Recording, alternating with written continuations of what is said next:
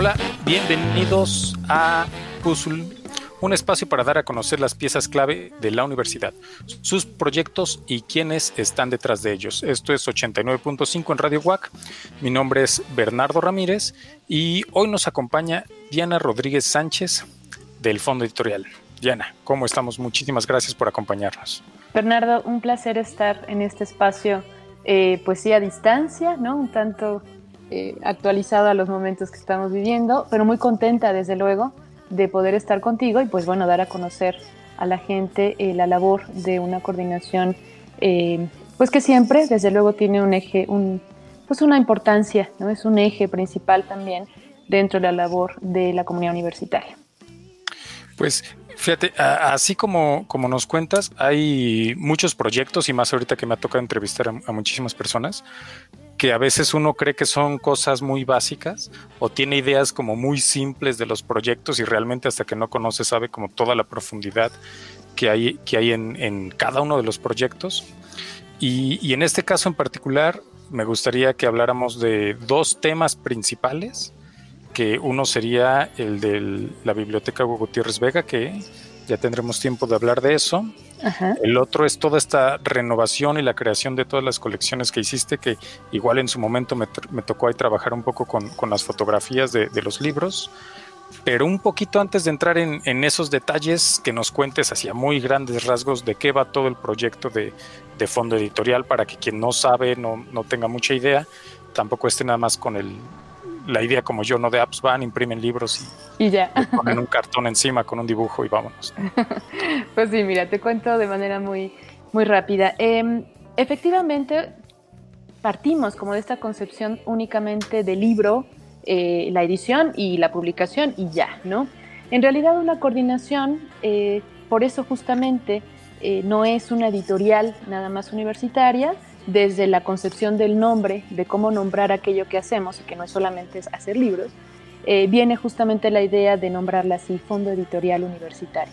El Fondo eh, Editorial Universitario tiene como base tres ejes fundamentales, que es la edición, desde luego, que es la, la tarea sustantiva de una coordinación como esta, pero también dos aspectos más, que son la formación y la difusión. A partir de estos tres ejes, nosotros hemos diseñado eh, tanto proyectos como actividades en donde el libro esté justamente arropado por todo este tipo de, proyectos que se tienen que generar. El libro no puede estar solo eh, para poder entonces darle realmente una continuidad a un, y consolidar sobre todo. No creo que esa es la visión eh, a largo plazo, consolidar un proyecto eh, editorial. Entonces, en función de estos tres ejes, nosotros te cuento primero el que tiene que ver con edición. El eje de edición es justamente está dividido en dos áreas, que es la académica y la literaria. Eh, la literaria es un área completamente nueva en la universidad, si bien se publicaban ah, pues poemarios o alguna novela, etcétera, eh, más de, manera eh, lateral, ¿no? que como eje central, pues nosotros justamente vimos esta necesidad dentro de la comunidad. Nosotros somos eh, bueno, soy yo la coordinadora Diana Rodríguez y Federico La Vega es el editor. Nosotros fuimos estudiantes de la Facultad de Lenguas y Letras y a partir también de las necesidades que tuvimos en ese momento como alumnos, pues vimos estas posibilidades que tenía el área editorial. Em, entonces, manejamos dos grandes áreas, una que es la académica, que tiene que ver con todos los libros en donde sus autores son justamente docentes, e investigadores, doctores de la, principalmente eh, doctores de la universidad, que eh, pues tienen además esta urgencia de presentar al público, eh, tanto especializado como general, las aportaciones que han hecho a partir de sus, de sus investigaciones y que estén publicadas y que tengan acceso a la comunidad. por otro lado es justamente el área de literatura, que es ahí en donde, como es un área nueva también, eh, tuvimos este reto de generar colecciones, en un principio dedicadas a los diferentes géneros literarios, pero con una noción de darle identidad también a un proyecto como este. ¿no? Como no se había tenido hasta ahora, pues sí teníamos el gran reto de eh, pues buscar colores, diseños, formatos, cajas tipográficas, eh, papeles, todo lo que tuviera que o que nos pudiera ayudar dentro del amplio, amplio panorama que es la edición, pues justamente darle identidad a un proyecto como este. Eh, de manera general, que es el, proyecto donde me voy a enfocar ahorita un poco más, está el área justamente literatura, pues bueno, a tres años de trabajo continuo eh, hemos eh, logrado crear siete colecciones, principalmente la, una de ellas enfocada a publicar poetas latinoamericanos, está completamente enfocada a la poesía latinoamericana, pero te estoy diciendo también de escritores que nosotros leíamos en la carrera, ¿no? que veíamos como nuestros grandes autores y que eh, pues ahora dentro de la universidad hemos tenido la posibilidad de que formen parte de un acervo, eh, de conocerlos, porque además vienen, que es el segundo eje también y el tercero, que tienen que ver con formación y difusión. Los autores vienen, dan talleres, conferencias, lecturas de poesía en el patio barroco, que es un proyecto que nos ha funcionado bastante bien y además muy eh, contentos de ver la respuesta de la gente frente a este tipo de, eventos. Entonces, eh, pues tiene justamente esta noción de eh, conformar un catálogo de los poetas en un principio que nosotros eran como nuestros grandes autores y que desde luego nos honran con tenerlos el día de hoy en un catálogo para la universidad. Eh, dentro de estos nombres, por ejemplo, solo para, para, poner algunos, nombrar algunos, pues este año justamente publicamos a una de las poetas más importantes mexicanas, a Elsa Cruz. Em, el año pasado tuvimos una experiencia increíble con eh, David Huerta, David Huerta recién ganador del FIL de Guadalajara.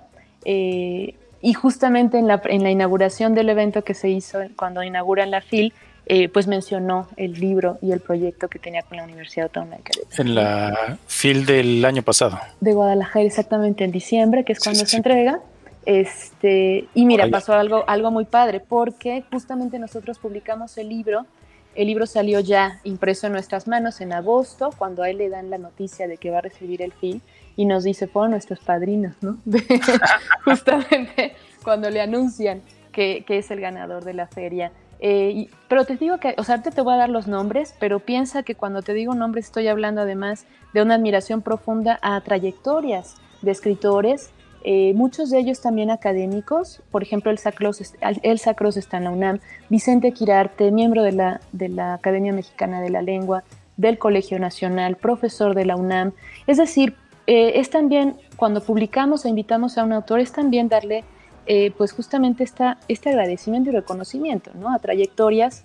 Eh, la mayoría de ellos, de los autores que publicamos, pertenecen al Sistema Nacional de Creadores de Arte, eh, con la intención también de poner en tela de juicio, tenemos una facultad de letras, tenemos una amplia tradición en la literatura queretana y decir, nosotros también tenemos que abrevar de trayectorias que han dedicado toda su vida a las letras. ¿no? Entonces, también poner como un paradigma de que no es poeta el que se sienta nada más y escribe algunas, ya te, no te digo metáfora o algún otro ejercicio de lenguaje, ¿no? Pero eh, no, o sea, cuando hablamos de poeta estamos hablando de trayectorias dentro de la literatura a nivel mexicano, obviamente, y también latinoamericano. En este sentido, eh, pues decirte que, por ejemplo, este año nos llamó mucho la atención eh, publicamos a la poeta más joven dentro de esta colección, Anaís Abreu, una poeta de la Ciudad de México, eh, que además tiene también un proyecto editorial. Entonces comienzas a ver que muchos de los caminos de la gente que tú estás publicando finalmente convergen también en, esta, eh, pues ya sea desde el aspecto editorial, desde el aspecto literario, y también tengo que reconocer que han sido grandísimas personas con nosotros. la colección les gusta muchísimo, esta colección se llama Libro Mayor, y Está también dentro de esta colección eh, pues Eduardo Milán, Ernesto Lumbreras, Jorge Esquinca, Kenia Cano y pues ya llevamos eh, más de 20 títulos de esta colección. Otra colección que nos ha dado también muchísimo, muchísima alegría tener y conformar es Prosa Nostra, que es la que dedicamos a ensayo latinoamericano. Eh, esta sí es una colección sumamente vistosa eh, cada libro tiene un color distinto cuando tú los juntas, ya que lo vimos, tuvimos una exposición que tú estuviste muy al pendiente de ella, haciéndonos. Ahorita quiero invitarlos también a que vayan y la vean este, virtualmente, la exposición de la, trama de los libros, el oficio de la edición, en donde este, se hizo justamente, nunca nos imaginamos, después de tres años, pues tú ves los libros que están llenos, ¿no? la oficina está Este, tenemos ahí todos nuestros, sí, pues los libros que van, los movemos desde luego, pero no puedes mover tantos ejemplares en, en poquitos meses, ¿no? Entonces el, el acervo que tenemos allí, pues lo ves como común y ahora que tuvimos esta exposición que este, la Dirección de Innovación y, Creatividad Cultural. Y Creatividad Cultural nos hizo justamente el apoyo de eh, montarla, pues de pronto los libros eran justamente el objeto artístico, ¿no? O sea, ver la composición de las colecciones, este, los formatos, los colores, ahí me redescubrieron como todo el trabajo que uno había hecho y que de pronto forma parte ya de incluso como un objeto tal cual, ¿no? Y te lo digo por esta colección en particular, Prosa Nostra, que cuando estaban ahí todas las, las portadas con los colores distintos, etcétera, eh, pues realmente tenían una composición muy distinta a la que uno piensa cada que está sacando un título. Em, tenemos además, justamente quiero mencionar una colección que también le tengo muchísimo cariño que se llama Cuadernos de Lectura. Esta colección está dedicada a la difusión de textos de lengua y, este, y el español en general, ¿no? Reflexiones sobre la tradición, sobre la importancia del español, sobre la importancia de que reflexionemos, son muy breves, porque la idea es esa, que cualquier lector eh, pueda tener, pues dedicarle media hora a una lectura, ¿no? Y al menos tener esta noción de, de divulgación y de reflexión sobre nuestra lengua y sobre el español. Esta colección Cuadernos de Lectura tiene ya más de 10 títulos, Estamos justamente ahora, está en prensa un, ensayito muy bueno, son ensayos muy breves, em, de un, del doctor Andreas Kurz de la Universidad de Guanajuato, donde hace allí un asunto de literatura comparada que podría parecer un tema bastante complejo, ¿no? Y que en realidad lo toma como, pues como los chismes de varios eh, asuntos editoriales que hay por ahí. Entonces, muy interesante también. Em, otra de las colecciones que inauguramos este año, que ha sido un año raro, ¿no? Para todos, este, que nos dio mucho gusto que estuviera ya en nuestras manos, pero tampoco hemos podido, no hemos tenido oportunidad de darle como la difusión y el lugar que tiene el inicio de una colección que se llama Editio Princep. Eh, em, esta colección está dedicada para recuperar facsimilares, eh, textos que fueron muy importantes en su momento, que se dejaron de editar, que incluso dejaron de estar como entre los eh, comercialización incluso de los propios libros y a partir de esta colección eh, pues justamente buscar su actualización a partir de la reedición.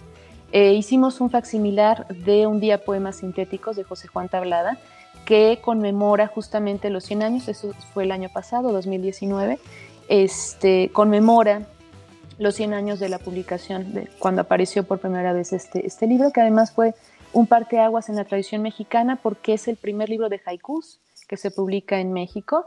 Eh, imagínate que acostumbrados a una poesía completamente modernista, muy encapsulada en el tema de las metáforas, del ritmo, muy, muy, muy estructurado, de pronto llegan estos ejercicios muy breves relacionados con la naturaleza que decían, ¿en serio esa es poesía? ¿No? Algo tan cortito puede ser poesía. Pues sí, y hoy finalmente es una de las de los de las tradiciones también importantes que se fundan con un, libro como este. El libro tiene eh, particularidades que, sí quisiera apuntar. Eh, tablada es una edición, la original, de solo 200 ejemplares, eh, que tienen viñetas que el propio Tablada hizo, ¿no? Claro, como tienes temas como las abejas, por ejemplo, Viene el haiku, pero él dibujó las viñetas de cada uno de los poemas que componen este libro. Entonces tiene viñetas de, tablada y lo que hicimos fue quitarles el color a las originales, dejarlas eh, para que los, la gente, obviamente nosotros más enfocados a los niños, ¿no? puedan tener este acercamiento a poemas muy breves, pero al mismo tiempo ellos puedan intervenir. Sí, con color, con acuarela, con lo que tengan en la mano pero que entonces el libro tenga esta eh, dinámica también con el, con el lector, ¿no? Em, una colección más antes eh, de, contarte un poco más de los proyectos. La nueva, nueva, nueva eh, se llama La jaula de las musas y esta sí, fíjate, un poco con el conocimiento que hemos tenido de autores, un tema importante para la edición también es el acercamiento que tienes con artistas plásticos, porque finalmente ellos también te, este, te dan una percepción muy distinta incluso del diseño, del propio cómo armas los libros. Hemos conocido a varios artistas plásticos, entre ellos a Jordi Boldó, que es con quien inauguramos esta colección, porque nos comenzamos a dar cuenta que había muchos pintores que también escribían, ¿no? Eh, esa sí es la más nueva, nueva, ¿no? Porque... Esa es la más nueva. Este, la jaula de las musas, por eso te digo, justamente en este inter entre Edithio Prinket y eh, la jaula de las musas, nos vino como esta situación complicada la pandemia y por eso no le hemos dado este, toda la, atención que en realidad quisiéramos. Este, sí, porque, creo que esa no alcanzó a estar en la exposición, ¿así? No Mira, estuvo, pero no pudimos ni siquiera explicar el libro. Y ahora te digo por qué. Eh, es una colección dedicada a la relación entre las artes plásticas y la literatura. Nos dimos cuenta que hay escritores que escriben, ¿no? No, nos dimos cuenta que hay artistas, que, escriben y escritores que pintan, ¿no? Entonces, ¿cómo haces eso si generalmente todo está vinculado a literatura plástica, ¿no? No hay de otra. Y ellos van en libros y los otros van en museos, no hay de otra. Eh, pues nos dimos cuenta que no, que en realidad necesitábamos un espacio también en donde viéramos las dos disciplinas, eh, pues ahí, jugando. Entonces, Editio eh, La jaula de las musas tiene en la portada, que es la portada original, una obra del artista y después viene una camisa ya que lo convierte en libro. Quiero decir, título, eh, autor Y, todo lo que ya tú encuentras como un libro, ¿no? Entonces, eh, hacer este juego justamente son igual, es un libro de ensayos, de, este, de reflexiones como muy, muy pensadas, ¿no? muy reflexionadas desde la plástica, pero también desde lo cotidiano. Entonces, este, al final quedó un libro hermoso, pero solamente lo pusimos en la exposición sin poder explicar este juego, por ejemplo, entre las portadas, ¿no? De pronto hay como esa este, necesidad también de, de, poder explicarles cómo funcionan los libros, porque, eh, por ejemplo, el libro mayor está intonso, los pliegos están pegados, no están cortados. Generalmente la, imprenta tiene ya máquinas que hacen esto, el corte de los cantos, y tú ya lo abres y, y el libro realmente pasan las hojas. Con libro mayor no, porque está intonso. La idea es que con un abrecarta, eh, yo lo digo así bonito en un abrecarta, ¿no? Puede ser en realidad una tuine, ¿no? O... te, lo imaginas así, cada quien en su estudio de, madera, de cerezo, se siente en su sillón de piel y, y con Pero mira, está hecho para todos los espacios, así que con lo que tengan en la mano, en el lugar en donde ustedes quieran, pero que se detengan a tomar al menos el libro un momento más en sus manos. Y ustedes mismos ser parte entonces de empezar a abrir las páginas y de tener este contacto distinto, ¿no? ¿Por qué? ¿Cuál es la idea? A ver, eh, vivimos también en un mundo de demasiados libros, los demasiados libros, ¿no? A pesar de que todo el mundo nos dice nadie lee y tal, claro que no. Creo que todo el tiempo, ahora más con los medios digitales, todo el tiempo estamos leyendo mensajes, todo el tiempo estamos escribiendo. Eh, y lo que sí pienso es que si vamos a editar libros, que sean libros que valgan la pena. Entonces, ¿cómo haces justamente para, a partir de los materiales, puedas cumplir esa función, ¿no? Y justo, justo esa es eh, una discusión que, bueno, una discusión, una charla también, que de hecho tratamos en un podcast anterior en con Carlos de la Dirección General de Bibliotecas mm. era justo eso, ¿no? O sea, que, que, en sí no creemos que el libro vaya a morir porque siempre está como el debate de no, con lo digital. Y, y justamente este nuevo aire que tiene la, la, colección del fondo editorial, ciertamente uno está acostumbrado a decir, no, es que los libros de las universidades son académicos, son como muy, muy sobrios, muy, pues como muy simples hasta eso, ¿no? Como en cuestión de diseño, así como libro dices, no, es que lo de la universidad, el chiste es del contenido, ¿no? La academia está ahí metida y lo de afuera, pues no importa, ¿no? O sea, tú ponle el título porque es, mucho de lo de adentro, pero creo que en ese sentido, y, a mí personalmente que me tocó hacer como el mapeo de la exposición y, transcribir todos los, textos ahí para ponerlos, o sea, son libros que no solo es el contenido, sino el objeto como libro, ¿no? En la exposición se ve la prensa, se ve como el material, el hilo, ¿no? La, la, la esta que tenía sus cajoncitos, qué cosa tan bonita, ¿no? Que luego no sé si eso de verdad lo usan para trabajar o nada, lo tiene está bonito, ¿no? Entonces, creo que le da mucho, mucha vista y son, son libros que, que a lo mejor dices, pues en primera instancia no sé de qué van, pero el libro en sí se ve bonito, ¿no? Quiero abrir. Debo tenerlo, ¿no? Es como esa idea también de eh, generar el consumo del libro universitario. Al principio será el gran reto, ¿cómo hacemos que el libro universitario vuelva a ser parte y a formar parte de la vida de, nuestros propios estudiantes administrativos y docentes? Haz de cuenta, este mismo proyecto es que al mismo tiempo pensar en tu público, pensar en que tus libros, que los libros que estás haciendo son de alguien y, pertenecen a alguien finalmente, ¿no? Que es el lector, quien lo va, eh, es como justamente esa, ese fin. Eh, pues es que además de los libros que estamos haciendo, nos estamos enfocando también a la formación de públicos, que es justamente los otros dos ejes que los, te comentaba al principio, formación y difusión. En formación, este, también creemos que no solamente es que vean el libro, lo vean bonito y lo tengan, ¿no? sino luego qué van a hacer con él. ¿no? Entonces, en este tipo, en este sentido, eh, incluso aprovechando también que nuestros autores forman parte del catálogo, pues nos los traemos, ¿no? Vienen a la universidad, dan conferencias, eh, dan talleres literarios. Los talleres literarios han tenido una respuesta impresionante, no solamente de la comunidad universitaria, sino de, en general, porque de pronto hay como cierta una carencia, ¿no? En cuanto a talleres literarios, en cuanto a presentar textos y gente que tiene muchísima trayectoria, que además da talleres por todo el país, eh, pues que justamente pueda compartir esta experiencia con eh, alumnos y gente y público en general.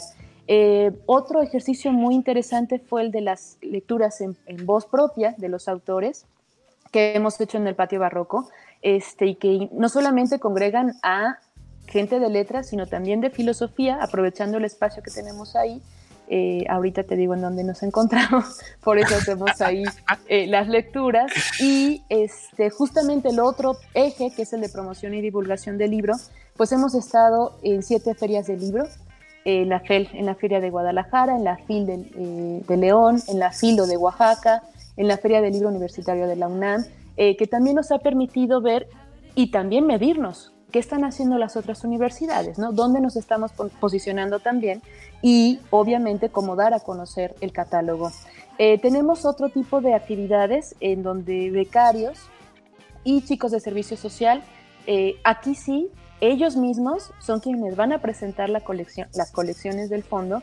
hemos ido a, a, los campus de Amascala, Jalpan y Conca. La idea es que sean propios alumnos quienes inviten a la lectura a, a sus congéneres, ¿no? No es el profesor, no es el, el, pues sí, en esta edad como un poco más de mayor distancia, sino sus propias generaciones que estén recomendándose los libros. En, esto, en este periodo hemos hecho alrededor de 50 presentaciones diferentes, ¿no? Bueno, de, de 50 presentaciones en diversos foros y este, además de eso, preparamos este, un, proyecto que sí quiero, quiero además contarte así con mucha con mucho énfasis y se llama el taller tradicional del libro Pececillo de Plata, que es ahí donde viste estas, estos objetos raros que tú dices, ¿en serio estos son para hacer libros? Pues sí. Eh, dentro de la universidad nos dimos cuenta que en general la idea del oficio como universitario siempre está visto como algo menor, ¿no? porque nosotros estudiamos eh, grados académicos. la tarea del oficio eh, y de recuperarlo justamente desde un ámbito universitario, pues tiene la función precisamente, uno, de que humildemente digamos, no sabemos todo, necesitamos aprender un montón de cosas, ¿no? Y gente que en realidad ha dedicado toda su vida a ello y que tiene toda la experiencia este, en estos temas, pues justamente unir esas dos cosas para generar este pequeño laboratorio, este pequeño taller de libro, en donde ahí hacemos encuadernaciones este, propias o ediciones, por ejemplo, la de tablada, que hay mil ejemplares en rústica. Hicimos un, apartado de esos mil para hacer este, ediciones en pastadura, ¿no? ediciones especiales de las mismas colecciones que estamos publicando eh, dentro del fondo. Eh, además, por ejemplo, ahorita tenemos a tres, tres becarias de la Facultad de Lenguas y Letras eh, recién egresadas de la licenciatura en estudios literarios, porque también la idea es ofrecerles panoramas distintos, incluso laborales, ¿no? en el sentido de que tenemos desde luego la academia, tenemos desde luego el aspecto de la enseñanza y de la investigación, pero también elementos que eh, desde los oficios, en este caso desde la encuadernación, pues puedan ellos abrirles eh, panoramas y perspectivas de lo que se puede hacer también con los libros. No solamente se pueden leer, sino también aprender este, son, cosas que, a veces no vemos, ¿no? En esta parte de elegir carrera. O sea, a veces dices, pues es que la verdad solo conozco psicología, conta, derecho, ingeniería y una que otra de informática y, ya, ¿no? Cuando hay, el abanico es amplísimo, ¿no? Y de cada una de las carreras, el abanico de cada uno de, de la especialidad de cada uno, pues hay miles, ¿no? Sí. yo como psicólogo social no me fui a las comunidades, sino me fui a la parte digital, interacción humano-computador, o sea, como todo eso que estaba como un poco dejado de, de, un lado. Entonces siempre hay que irle metiendo más y, y que los alumnos conozcan y vean, vean todo esto pues está súper chido, ¿no? O sea, porque dices, oye, ¿a poco también se puede esto, no? O sea, ¿a poco mi carrera da para esto? Creí que iba a ser traductor, ¿no? O, Exactamente. Luego, se tiene como esa visión, ¿no? Pues me metí aquí, creo que voy a escribir libros y espero en el Inter, pues ser traductor, ser algo ahí de edición, escribir en un periódico, no sé, algo, ¿no? Sí, sí, un poco partiendo de la improvisación, ¿no? Es que fíjate, creo que tiene mucho que ver cuando uno eh, genera proyectos, no puedes generarlos sino partes desde tu experiencia, o sea, desde lo que a ti te tocó ver, ¿no? Y yo, este, fíjate, yo en la facultad estudié en el área de lingüística, ¿no? Y después de lingüística y docencia. Eh, la maestría que estudié la hice en literatura, este, pero yo desde la facultad estábamos, en sexto semestre hicimos una revista eh, que se llamó Separata, duró ocho años y ahí fue donde yo aprendí el mundo de la edición. Todo el oficio. O sea, nos abrió completamente otro, otra, otro panorama porque también como alumnos decíamos, estamos aprendiendo un montón de dos áreas fundamentales que creemos del conocimiento, la lingüística y la literatura, pero ¿cómo ponemos en práctica eso? Y la revista fue justamente la que no solamente nos hizo poner en práctica eso, sino además nos enseñó a tener una disciplina que requiere la edición, porque eso sí tengo que decirlo, no son proyectos de corto aliento, ¿no? Necesitas sentarte y estar ahí con la obsesión total del libro, de los contenidos, de la corrección. Mi área en particular es el área de la corrección de estilo, este, pero lo, te lo digo desde el, desde el sentido de que a partir de lo que nosotros nos tocó vivir justamente, ¿no? ver cuáles eran las necesidades que eh, veíamos evidentes. Ahora, con el taller, por ejemplo, de encuadernación, llegó un momento en el que teníamos avanzadas ya las principales colecciones que queríamos primero armar. Este, y, después, y dijimos, ¿y luego? Y la encuadernación nos dio justamente esta idea de decir, no tenemos mucha idea de en realidad todo lo que implica hacer un libro, ¿no? Y entonces a, a, ti también te pones como un reto, ¿no? El aprender justamente otro tipo de de conocimientos, ya no solamente estamos en la computadora leyendo pruebas o leyendo pruebas en papel, sino además, pues ahí en el taller. En, lo eh, tangible, ¿no? En, lo que tocas. Exactamente, exacto, llenándote de pegamento, con el cúter cortándote, ¿no? Otra cosa. Oye, vamos súper bien, el tiempo se nos está yendo aquí en, radio.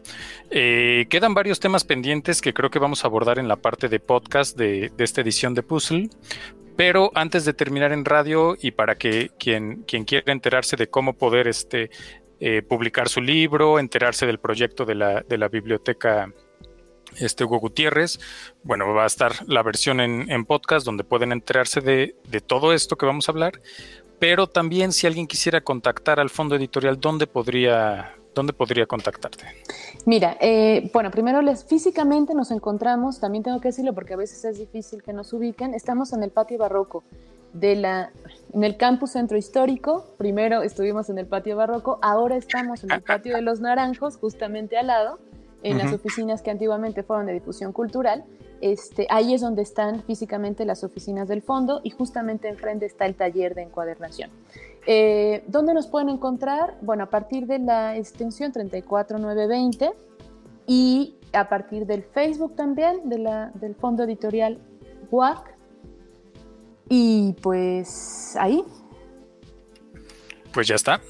Pues con esta parte creo que cerramos la, la versión en radio que están escuchando en este momento. Si quieren escuchar el resto de la entrevista, no duden en buscar el podcast, Puzzle Podcast en cualquier gestor de podcast. Ahí pueden encontrarlos y también en la página de la Secretaría de Extensión. Y pues muchísimas gracias. Hasta pronto y nos escuchamos el próximo lunes o en la versión de podcast en el momento que ustedes quieren. Hasta luego. Y bueno, ahí acaba la versión de, radio, pero nos quedan como varios temas aquí que van a, estar en la versión de podcast, ya un poquito más libres de, tiempo y horarios y esas cosas. Entonces, eh, estamos con lo de las colecciones. En el tema, por cierto, eh, no, no quise abordar esto tanto en el radio para, para no quitar tiempo. Estaba justo viendo la exposición porque vale la pena decir que está en línea y la pueden visitar cuando quieran en la página fobinwac.com. Ahí en el buscador de, esa página pongan editorial y es la única y primera que sale. Pero estaba buscando justo cuando dijiste de la última edición más nueva, nueva, dije, espérate, esa no la ubico, no la ubico. Pero entonces sí hay un libro en, la exposición de... Mira, si te vas a la primera, eh, a la primer... el pedestal, el primer pedestal que encuentras. El que tiene la cajita coqueta. El que tiene la cajita. El libro que tienes en la entrada, el primero. Ajá. Hay un libro como sin portada. Sí, que está una cajita abierta, que está un libro rojo y uno azulito. A ver, déjame yo también entro para de una vez. Vale la pena que se den una vuelta ahí porque, bueno, mientras este, Diana, Diana entra, que les voy echando el comercial. En la exposición que está ahí en, fobinwac.com están gran parte de, estos libros, y no supongo que los más representativos, se puede ver el diseño de el, diseño que es muy particular de cada una de las colecciones, con una descripción breve también de, de qué va cada colección. Y algo que me encantó es que, que no me lo esperaba al principio, ¿eh? cuando fui ahí, era las tintas que hay de, la, de algunas portadas, ¿no? O de los, los sellos de cada, bueno, no de cada, pero sí de algunas de las, de las colecciones. Es que ahora te cuento, eh, cada colección no solamente es como el contenido, yo te digo, poesía latinoamericana, ensayo latinoamericano, lo que pasa es que cada colección está pensada justamente a partir del nombre, libro mayor, por ejemplo, y pedimos a artistas, eh, por ejemplo, a Román Miranda ha sido uno de los, de los que nos han apoyado un montón con este tipo de trabajos. Eh, José Manuel Navarro Dueñas, un amigo pintor de Guadalajara. Son ellos, les contamos más o menos el proyecto y ellos son los que diseñan justamente estos pequeños logos que además intentan darle también como identidad al proyecto. Entonces son obras originales eh, que forman también parte de, eh, te digo, no es solamente el título, sino este, pues todo el aspecto creativo, ¿no? También las artes plásticas sumándose a este tipo de, proyectos. Exacto. el muro que tiene la nada más el muro que tiene la colección Prosa Nostra, que justo es el que dijiste, y al lado está la tinta que creo que es mi favorita, ¿eh? la, la, barba esta en la pipa del señor este que es una pipa. Mira, ahora te cuento, entre las cosas, coleccionamos cosas antiguas, ¿no? Entonces, entre ellas, este, Federico tiene una pipa, este, que es justamente la imagen de este, es, es ese rostro, ¿no? Que se la enseñamos a, a, Meme y este, inmediatamente verla dijo, tengo ya el, logo, ¿no? Porque si pues te fijas, además es justamente con la imagen, la imagen del, humo, ¿no? Un poco simulando también, este, como idea también de la conversación, de además del, eh, de, esta prosa nostra, ¿no? es decir, de este clan que vamos a hacer de las plumas latinoamericanas que van a formar parte de esta colección. ¿no? Entonces sí, sí, cada colección tiene su propia tinta, este, porque también tenemos eso, o sea, es obra original la que está formando parte de las colecciones y del diseño de estas, de estas portadas, por ejemplo, ¿no? En este caso. Este, ya mira, es que yo más bien no te di la instrucción más precisa. Es el primer pedestal que encuentras en medio, de no de los que están pegados en, exactamente, del centro. Ya. Justamente ahí vas a ver este, están ediciones especiales de las que hemos hecho en el taller. Por ejemplo, está el libro Recinto de Palabra de Recinto. Uy, esto lo editas, ¿ok? Recinto de Palabra y Libertad, que es el libro que conmemoró los 60 años de la autonomía universitaria. Este, la edición normal la tienes arriba, pero abajo hay una edición especial, si la puedes ver, que tiene justamente eh, pasta dura, tiene tela y además está forrado con brillanta, ¿no? Del color justamente de los interiores del libro. Luego tienes, este, atrás está la edición que te comentaba de eh, eh, Un día poemas sintéticos de tablada. Ajá. Abajo tienes la, está la edición normal, la rústica, y la que está de pie, voy a hablar metafóricamente, el libro que está de pie eh, también es una edición especial, tiene pasta dura, se serigrafió la, portada este, y pues bueno, tiene acabados distintos de una edición rústica. Y justamente el libro que yo te comento es el que tienes eh, del lado izquierdo. De, exactamente. La obra que ves ahí es una obra original de Jordi Boldó y abajo está ya el libro con la portada normal, ¿no? Es como ustedes lo van a encontrar, en este caso, por ejemplo, en librerías, ¿no? Este, si ustedes quitan esa, esa camisa, van a encontrar el libro que es la, la portada, es la obra original del artista. Ya, pues si quieres que actualicemos esta parte también de la, del recorrido específicamente con estos comentarios. Sí, ¿verdad? Estaría padre para que la gente... Ya que estamos aquí en esto y que yo hice esto, pues con mucho gusto lo actualizamos y, que la gente cuando lo vea no piense que es parte de esa colección, sino que es el, inicio de esta nueva colección que, que nos hablas y que pues, estaría guapísimo ahí poder este, verla después en si no me equivoco, en las librerías de la universidad para empezar. Así es, así es. Eh, de entrada, todos los libros que salen eh, editados por el fondo eh, los ponemos a disposición de la gente a partir de librerías WAC. Julio ha tenido una disposición increíble por este, no solamente por interesarse por el propio catálogo de la universidad, sino además de poder llevarlo este, a distintos lugares. Entonces, con él es también con el que hemos estado muy en contacto para el tema de las ferias. Eh, gracias también a su intervención, pues eh, los libros también se encuentran en venta en la librería cultural del centro. Este, ¿La que está en filosofía ahí mismo? Están también en la del Fondo de Cultura Económica. ¿Sí? No, pero la cultural está enfrente del CENEA. Ah, es una librería que pertenece al gobierno. Pero la idea también es salir justamente, no, o sea, no solamente en la universidad, sino que también puedan estar este, disponibles en otros este, espacios y, por ejemplo, llevamos algunos ejemplares también eh, en la librería Pessoa, que es un proyecto independiente de, un, eh, un, librero ¿no? que, puso su librería y que además es muy especializada. Y, este, y ha sido un, se ha convertido también en un lugar de, de, de referencia ¿no? en cuanto a librerías en, el, en la ciudad. Y La Comezón, que es otra librería también eh, un poquito más reciente, ahí también estamos llevando libros. Entonces la idea es o sea, por un lado, tener como completo nuestro la oferta ¿no? de los libros dentro de la universidad, pero también afuera, porque nos ir poco a poco saliendo. Exactamente, que los libros puedan estar eh, al alcance, a ver, al menos, ¿no? en una primera instancia, de la comunidad de, de, Querétaro.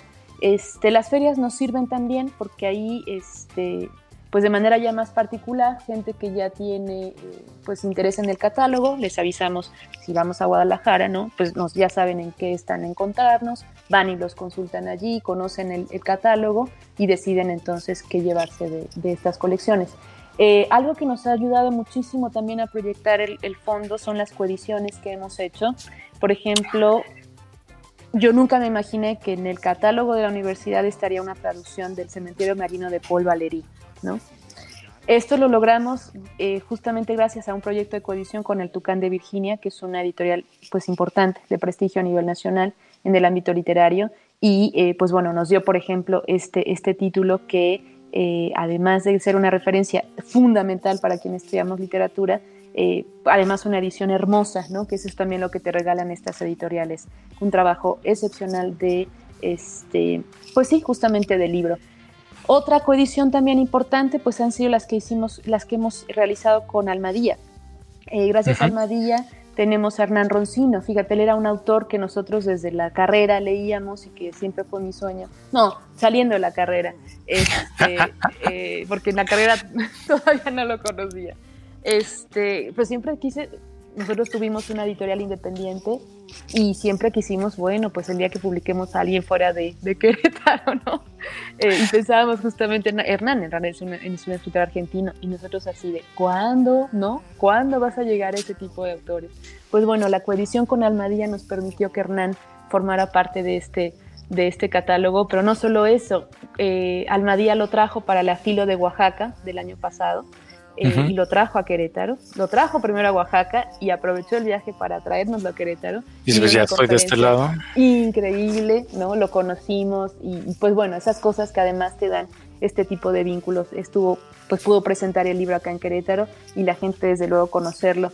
Este, nos pasó lo mismo con Claudia Ulloa, una escritora, yo no la conocía, para mí fue una apuesta cuando Armadía no la presentó y fue un poco como a sabiendas de que no tenía yo mucho, muy, muy contextualizada su obra, pues nos aventamos, fue una apuesta y dijimos sí.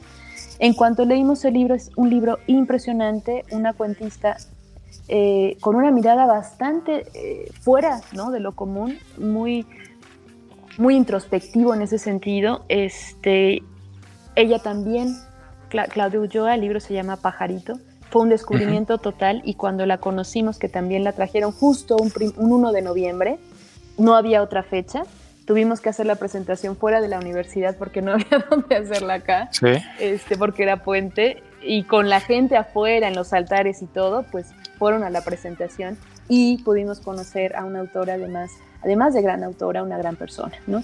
Claudia Ulloa. Este... Estas ediciones de Almadía en, particular creo que son de, mis favoritas a nivel visual.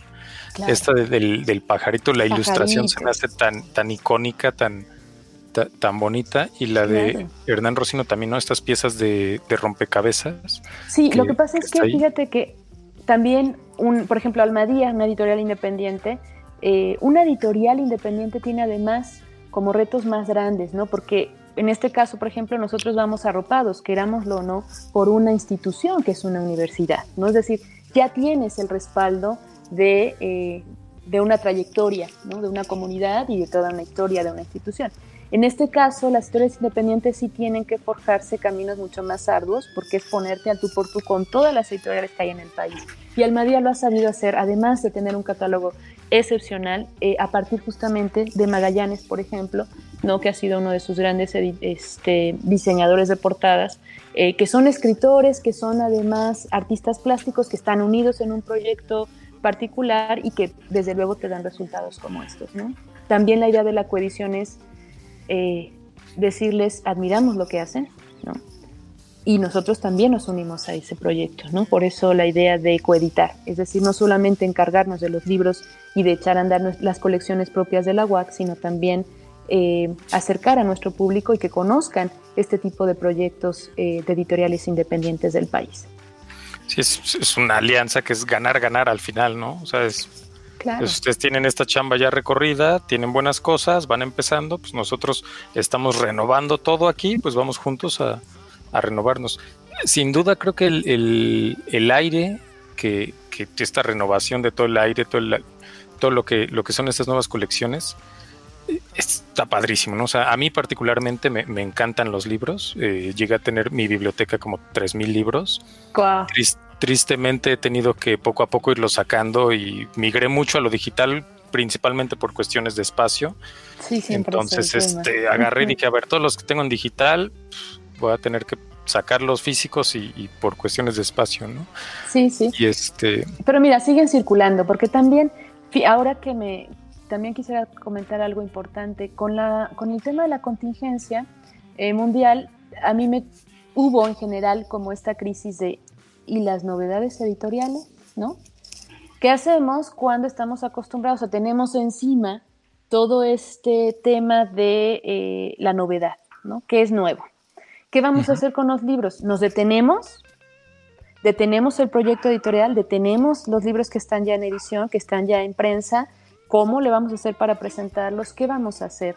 Y de pronto, eh, lo que me quedó muy claro ver es que el libro tampoco tiene fecha de caducidad. Es decir, si tú migras hacia un formato digital y tal, y el, el libro físico, ¿no? Es que no se acaba allí la historia de ese libro, es que va a seguir circulando por, tú no sabes incluso cuántas generaciones después, ¿no? O cuántos años después.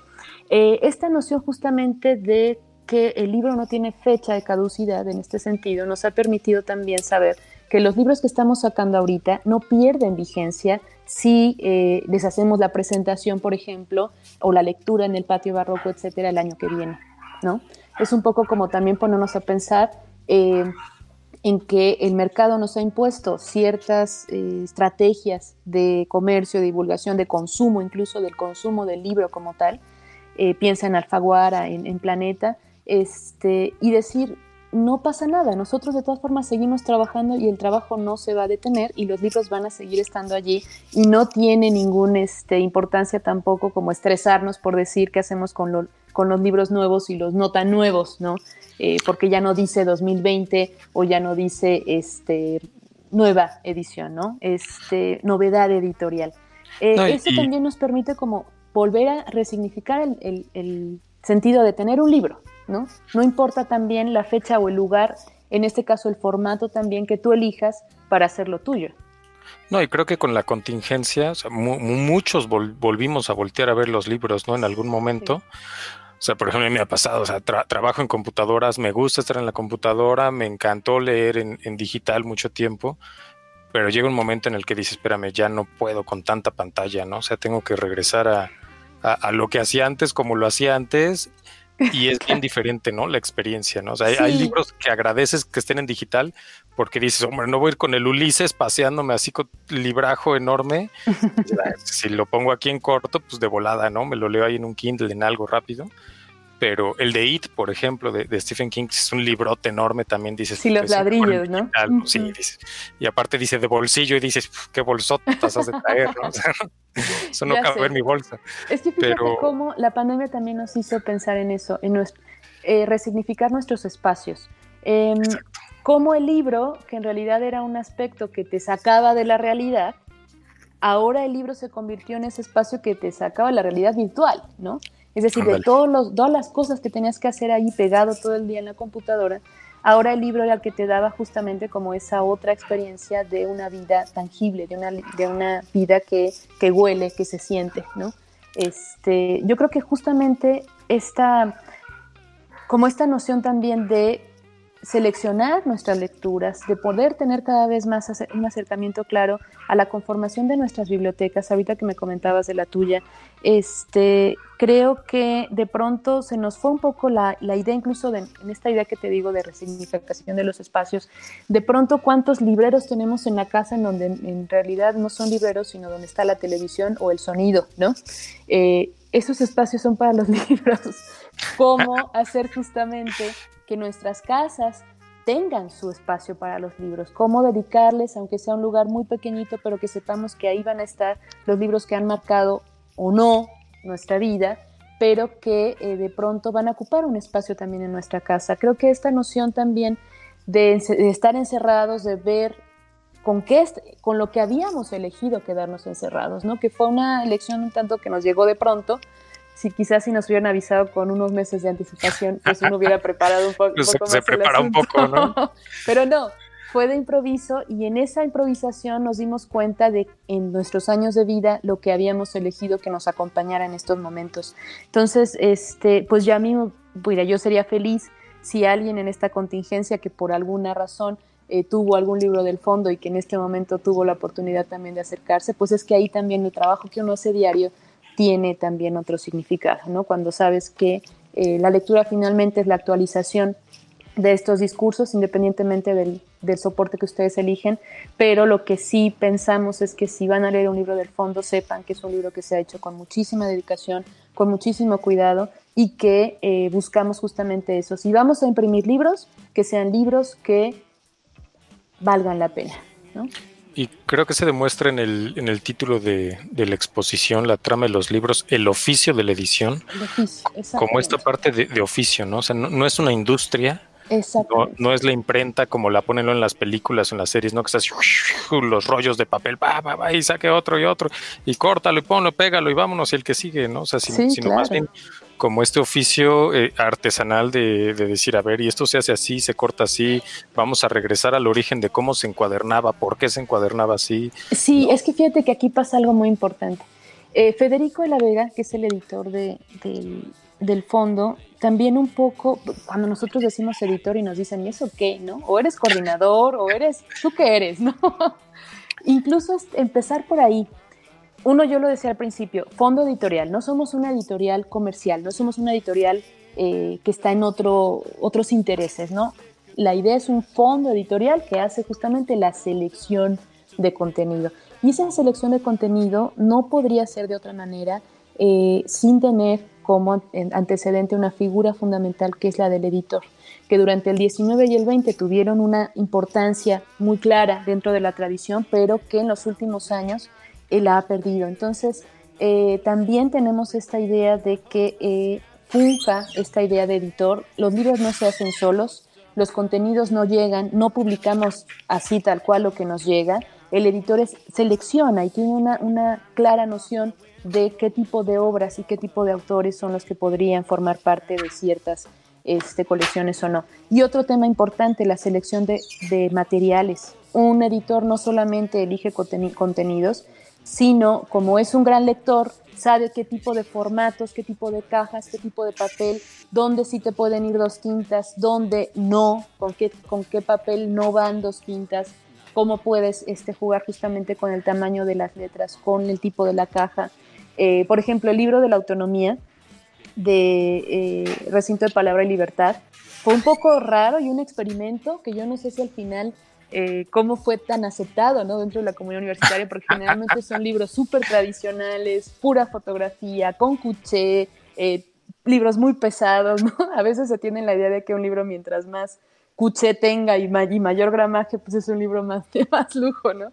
Nos fuimos completamente por otra idea, experimentamos con una caja tipográfica bien distinta que nos permitía tener una noción distinta con los pies de página, que en este caso le llamábamos brazos, porque no aparecían al pie, sino alrededor de la caja tipográfica, ¿no? Entonces, pues es eso, no solamente eliges contenidos, eliges también eh, las cajas tipográficas, qué familias eh, van en, determinada colección, qué familia le va a dar identidad a esa colección.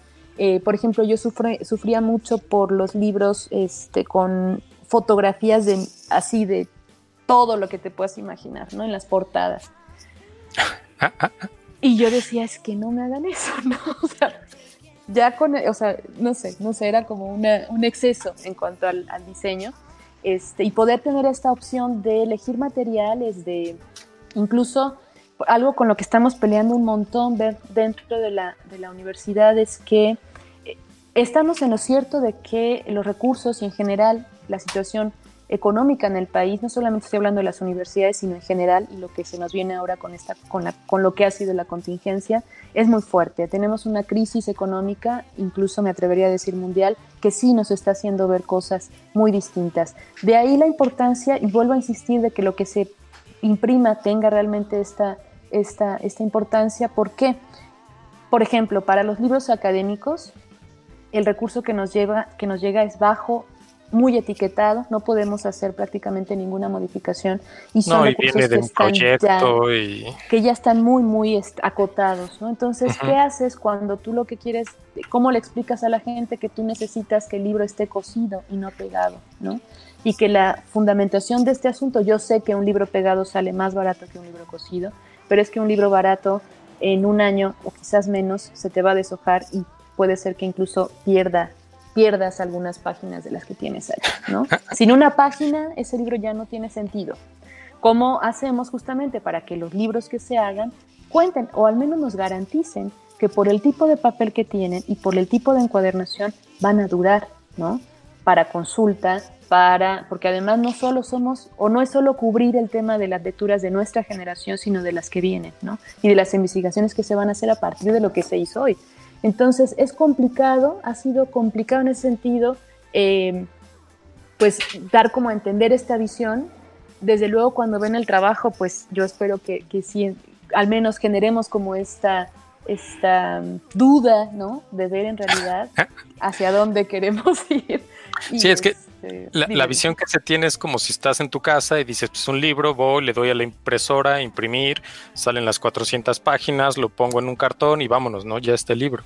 O sea, y, no va por ahí. El, tema de diseñar un objeto como tal, y, más un objeto en estas características, uno podría pensar que, el libro definitivo como formato ya está diseñado, ¿no? O sea, son las hojas, la portada y vámonos pero justamente no es, es, mucho, o sea, esto que dices de cuánto tiene que durar un libro académico, o sea, cuánto tiempo tiene que ser vigente, tengo que garantizar que este libro perdure su existencia por por lo menos tantos años, que es lo que vale el conocimiento. Sí, porque mira, ok, supongamos que además un conocimiento que sí cambia, ¿no? que se actualiza muy rápido, mucho más en ese sentido, por ejemplo, que la literatura. Sí, la ah, tiene una, una, vigencia más corta. Pero precisamente por eso, porque es vestigio de lo que se hizo en este momento, tenemos que garantizar que para que avance o no la ciencia, ¿no? En cierto momento, eh, pues se partió de aquí, ¿no? Y si yo no tengo la certeza de que eso va a durar, ¿no? ¿Hacia dónde vamos a ir también en ese sentido? Ahora, ahorita te hablé del tema y de la figura de un fondo, de un editor, pero también quisiera hablarte de otro elemento fundamental dentro de, esta trama de los libros, que es justamente la, función del corrector de estilo. Eh, igual nos pasa lo mismo. Yo no quisiera que, los, que los puestos que se dan, por ejemplo, en este caso del fondo, no, pues es que dice, ok, administrativo, auxiliar administrativo. ah, claro. y, ahí cabe lo que sea, ¿no? Todo, todo, todo, todo, ¿no? Cuando, por ejemplo, en este caso, el, corrector de estilo como tal, pues no, ves que tenemos categorías y si hay fotógrafo y si hay varios, este, eh, pues cargos, ¿no? Que sí están muy definidos yo, imagínate el día, ¿no? Que la, que la universidad pueda reconocer también esta, esta labor dentro de ella, que es justamente la corrección de estilo, porque además nos ha tocado, creo que a mí ha sido el, como el área, es el área que yo tengo. Federico es más, está más enfocado en todo el tema de diseño de contenidos y de colecciones. Una de mis grandes preocupaciones es justamente eh, la corrección de estilo, obviamente por mi formación, yo soy correctora de estilo, este, porque es bien difícil formar gente. Un corrector no es aquel que, sale, que sabe gramática y que estudió español y ya, ¿no? Este, el corrector necesita, es en realidad una formación súper compleja. Imagínate que ahorita, te cuento un caso muy particular, este, una chica que llegó de, de servicio social, de la licenciatura en inglés. Yo siempre solo tenía o solo había tenido chicos de español y de estudios literarios y de pronto llega eh, una chica muy interesada, quería hacer el servicio con nosotros de inglés. Y yo así de, pues yo nunca había trabajado con alguien de inglés, vamos a ver el experimento, ¿no? Vamos a, ver qué pasa. y resultó ser eh, una, una, una, chica brillante, ¿no? Con una noción de la lengua.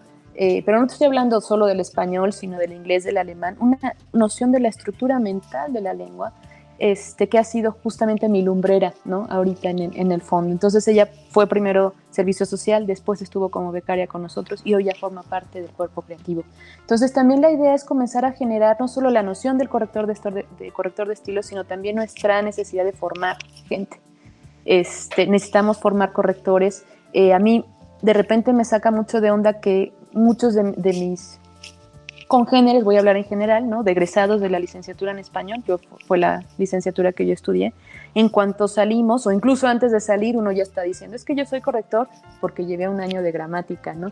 Y yo ahí es donde digo, espérenme, ¿no? O sea, eh, eso es una cosa, y sí, podemos dar clases de español, desde luego, y es nuestra, nuestro sentido de la vida, ¿no? La lengua.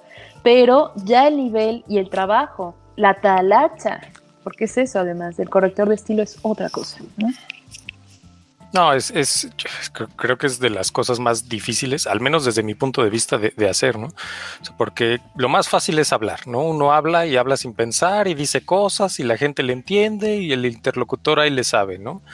Después está el caso de, de, la gente que sabe mucho de un tema, que la mayoría de la gente que escribe es porque sabe mucho de un tema y lo quiere compartir pero es como esos maestros que uno te dice, pues es que este maestro es buenísimo, él sabe muchísimo, pero no lo sabe explicar, ¿no? o sea, tienes que darle vueltas y dices que es el, el, mejor en su área es él, pero de ahí a que te lo explique bien. Claro. Eh, eh, también tiene su chiste, ¿no? Y creo que e, esta parte justo es la fundamental de, de la corrección de estilo. A veces uno cuando está escribiendo, y, y, yo no soy escritor ni mucho menos, me gusta y como pasatiempo escribí varias cosas, pero está tan ensimismado en lo mismo, en su tema, en dar por hecho que se entiende, porque es mi idea, yo la tengo, la escribí 20 veces y la lee uno y dice, pues esto está más claro que el agua, ¿no? Y lo manda y lo lee alguien más y dice, oye, espérame, ¿y esto de dónde no. ¿Y esto por qué, no? Y, aquí estás diciendo en presente que en pasado y no se entiende si ya fue o si es, ¿no? Y, bueno, en mi caso lo, que he escrito más es, es mucho más académico y, ahí sí era riguroso, ¿no? O sea, en la tesis de, de la maestría, no, a ver, espérame, aquí tienes que hacer esto, ¿no? O sea, no estás contando una historia, no estamos buscando que la gente entienda todo el universo, pero para que la gente entienda lo que hiciste y que funcionó, tienes que tener estos parámetros mínimos, aunque tú expresas perfectamente bien eso en palabras cuando lo platicas, es muy diferente porque en la plática pues está, está como ahorita, ¿no? Esta interlocución de ¿y cómo? Ah, ya, ya te entendí, no o sea, como este, este, justo este, este diálogo de dos que, permite sí, inmediata. ¿no? Pero en un libro no, en un libro no dices, no, pues, no le entendí, déjale hablo al autor para ver si, entendí o no. es, eso y ya está, ¿no? E incluso dentro de los propios correctores, este, no puede solo un corrector leer un libro. Porque cuando el otro corrector entra, ve cosas distintas que el corrector, y no te voy a decir porque uno es mejor que el otro, o, un corrector solo tiene que ver todo, todo, todos los aspectos del libro, no, es que también la corrección o este eh, corregir libros, ¿no? Tiene que ver con las lecturas. Creo que un tema importante y nos pasa a todos cuando estamos con estos temas de la tesis es que, pues sí, nuestros maestros nos calificaban los exámenes, nos decían aquí escribiste esto, va así y tal, pero quizás más enfocada al contenido, no tanto a la forma. Cuando nos topamos con las tesis, ahí es donde decimos, sí, no que yo sacaba 10, ¿no? Yo no que sabía expresarme bastante bien. Eh, ¿Por qué? Porque comenzamos a tener otros lectores. Y justamente esta noción de corregir tiene que ver con el número de lecturas que tienes de un texto. Entonces tampoco te voy a decir que es tan fácil o que un corrector logra o salva todo el texto así nada más, ¿no? Porque es corrector y ya, no.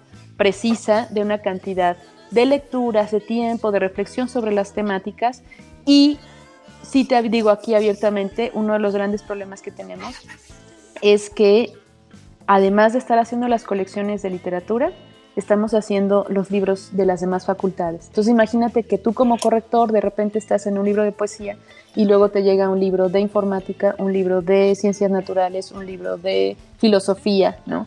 Que además son discursos bien distintos este, y tienes que entrarle, ¿no? O sea, también es, por eso te digo que el corrector tiene una visión del conocimiento bien amplia, bien amplia, porque revisas contenidos y textos de un montón de, de materias, ¿no? Y, seguro casi como oficio, ¿no? O sea, tu, tu primer corrección de estilo 10 años después que has trabajado corrector de estilo y dices, a ver, tráeme la primera que hice para ver qué dices. No, cállate. espérame, ¿no? O sea, ¿en qué estaba pensando? ¿No? O sea, ¿cómo me permitieron? ¿Cómo me permití hacer esto? ¿No? Y, creo que pasa con todo. O sea, conforme vas avanzando, o sea, si te gusta cocinar y te regresaras a tus primeros hot cakes, a los de ahora dices, uff, espérate, ¿no? O sea, ¿qué, pasó aquí? Al principio me pasa, por ejemplo, mucho, sobre todo cuando van saliendo de la carrera o la están estudiando, quieren meter mano en todo y cortar todo, ¿no? Es que esto ya lo dijo, es que esta idea ya lo repitió, es que aquí está repitiendo el sujeto y es que, y tú, espérense, o sea, ya conforme vas teniendo noción del tiempo y tal, hay una cosa importante ver, uno, como igual que la vida, va adquiriendo criterios, ¿no? Entonces ya comienzas a tener justamente estos parámetros que te dicen aquí sí y aquí no. ¿no? Entonces, mira, es, es eso.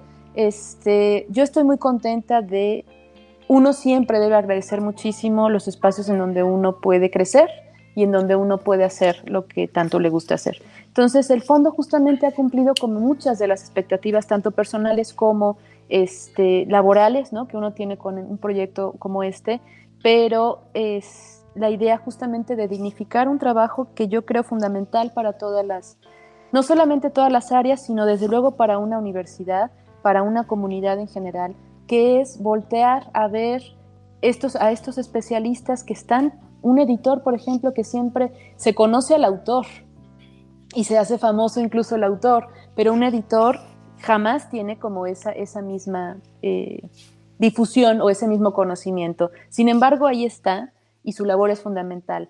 Eh, la labor, por ejemplo, de un encuadernador. También cuando hicimos la contratación de nuestro encuadernador, eh, gente que ha tenido una experiencia de muchísimos años en, este tipo de, labores, pero que nunca había trabajado oficialmente en una, institución, ¿no? Porque, este, y además menos en una universitaria, además ha sido una, una oportunidad eh, laboral bien importante para Jorge Lerdo de Tejada, que es quien está coordinando justamente este proyecto y que él está muy contento de que una universidad también valore este tipo de, de trabajo, ¿no? Al igual que el del corrector, y al igual de eh, otro tema importante, por ejemplo, es el del librero. Este, hemos tenido también chicos que eh, pues hemos querido formar un tanto, por eso se van a los diferentes campus, por eso van y hablan con sus compañeros y les recomiendan libros. Eh, la visión del librero ha estado o tiene mucha más tradición en Argentina. Tú te topas con un librero argentino y te vende los cinco libros que trae. No sé cómo, pero te los vende, ¿no? y dime este, dos por si acaso pierdo uno. sí, uno para mi mamá y una vez. Este, porque además es tan bueno el libro y no lo vas a encontrar en un lugar que tienes que comprarlo, ¿no? Entonces, esta noción del librero también eh, no solamente es eh, tener los espacios y ya, sino eh, un libero conoce, es un gran lector y además tiene la facilidad de palabra para entablar conversaciones con el otro y poder este, guiar ciertas lecturas. Entonces, si te fijas, eh, algo que pensábamos en un principio como hacer libros y ya, tramitar registros de ISBN y ya. En realidad no, es algo mucho más mucho más, sustancial y mucho más formativo, que es a mí lo que, ¿por qué estamos en la universidad y por qué no afuera? Porque justamente pensamos que es un proyecto completamente formativo, eh, tanto para nosotros como profesionistas, como para alumnos que, eh, pues que se animen ¿no? y elijan también estos, estos rumbos como, como un ámbito profesional. Wow, bueno, y eso va nada más como de la primer parte de lo, de lo ya que sé, tenemos varios Entonces, eh, si quieres, bueno, a nivel creo que de, colecciones, del oficio de, la edición, hemos abordado ya bastantes temas. Pero, ¿qué te parece si cambiamos ahora al de la biblioteca Hugo Gutiérrez Vega? Que me gustaría saber mucho más de ese proyecto. ¿eh? trato de meterme en el chisme en casi todos los proyectos que hay. A ver, yo quiero hacer algo, lo, que sea, así déjame hacer algo, ¿no? Porque me encanta estar ahí de, metiche. De este sé muy poco, a pesar de que mi contacto tanto con los libros, la biblioteca y todo eso ha sido grandísimo. Pero bueno, creo que en este sentido, este ahorita no requiere de cuestiones digitales tan amplias como, como para decir, ah, a, su momento seguramente me tocará una, una talacha de decir, bueno, están todos los datos, ordénalos, ¿no? Es que, a ver, en realidad, en realidad es un proyecto a muy largo tiempo, ¿eh? O sea, la conformación de una biblioteca no, y más en un espacio universitario, no es de un día para otro. Eh, y en realidad lo que pensamos que iba a ser muy rápido, pues tampoco nos ha funcionado así. Hemos ya bastantes meses eh, como enfocados en esta noción. La idea surgió justamente a partir de, bueno, pues murió eh, el doctor Hugo hace cinco años y a partir de ahí, en general, como, como, y te va a pasar a ti, ¿no? Quienes hemos tenido bibliotecas, siempre estamos con el pesar de cuando sabemos que alguien parte, ¿no? ¿Y qué habrá sido de su biblioteca? ¿Y dónde va a acabar su biblioteca? Porque, eh, pues sí, a nosotros nos gusta obviamente ir a las librerías de viejo y encontrarnos ahí las joyitas, ¿no? Que, y que además te das cuenta de qué biblioteca viene, ¿no? Porque pues hay todas las marcas, porque el libro no solo es el contenido, sino todas las marcas del tiempo que hay en él, eh, de las dedicatorias, de dónde lo compró, etcétera. Entonces siempre es un pesar dónde termina una biblioteca, ¿no? Y eh, pues justamente platicando con la doctora Tere García Gask eh, Besné, que ha sido además híjole, desde que le, cuando tú tienes noción de si me van a hacer caso o no y tal, este, ella fue así de inmediato quien dijo, hay que traer la biblioteca de Hugo. Entonces, la pregunta era solo esa, ¿sabes dónde está la biblioteca de Hugo? E inmediatamente no solo fue pensar dónde estaba, sino enfocarse completamente en este, ver la manera de conformar un proyecto que sí, en estas circunstancias de la universidad, sonaba bastante complicado. Tere, Tere Besné se movió por todos lados, créeme que ha hecho una labor eh, incansable porque uno como lector de repente a veces ve un poco limitadas sus, sus posibilidades, ¿no? Y de pronto eh, te encuentras justamente con personas como la doctora Tere García Besné que dicen yo tengo el, toda la energía y toda la, concentración para, para, hacerlo. Y entonces, en la primera instancia, ella eh, ha tenido muy buena relación con, las, con una, de, una de las hijas de Hugo, este, a partir de un proyecto también muy importante de la universidad que es el premio Hugo Gutiérrez Vega. Cada año eh, se entrega justamente en noviembre, em, finales de noviembre, principios de diciembre, se entrega el premio Hugo Gutiérrez Vega y entonces vienen. La idea obviamente de generar un premio así es que no que permanezca en la memoria al menos de los universitarios una figura como la del doctor Hugo, pero al mismo tiempo reconocer la tradición que él formó para nuevos, este, en este caso quienes reciben el premio, ¿no? Dar justamente este reconocimiento. Entonces, a partir de ese vínculo que había con que venían siempre, ¿no? Este, en un primer instancia la esposa de Hugo muere también eh, Lucinda, vienen después las hijas, y Lucinda ha sido una de las que ha estado como más relacionadas con este tipo de, eventos y de tener justamente la memoria de su padre, ¿no? Como actualizada y estar muy preocupada de que esto siga vigente. Entonces, a partir de ese vínculo, este, pues vimos esta oportunidad, ¿no? Al principio el tema era, pues es la biblioteca, obviamente, de uno de los personajes más importantes eh, de nuestra historia más reciente de la universidad, eh, luego también era pensar en el lugar, ¿no? Si pensamos en una biblioteca pues más contemporánea, en un acervo más contemporáneo, el acervo es contemporáneo, ¿no? No, ¿qué vamos a hacer justamente? Piensa tú, por ejemplo, cuando se crea el concepto del Fondo del Tesoro, eh, pues tiene que ver incluso las vitrinas y todo el lugar como tal a partir del tipo de acervo que tiene. ¿no? En este caso estamos hablando de una biblioteca sí contemporánea, pero al mismo tiempo no podía estar en otro lugar que no sea el patio barroco, porque el patio barroco fue justamente como es, si hay alguna definición así, no sé, inmediata que te venga de, Hugo Gutiérrez Vega, pues es justamente la defensa de un espacio a, de, a la iglesia, ¿no? o sea, en contra de la iglesia, para expropiársela a la universidad y que además forma parte, no sé si a ti te tocó en algún momento cuando estudiaste, a mí sí, mi credencial de estudiante tenía la portada, en, bueno, en el fondo era el patio barroco de la universidad, porque fue finalmente un espacio también icónico de nuestra historia universitaria. Entonces, no podía ser otro lugar, eh, la biblioteca va a estar justamente ahí.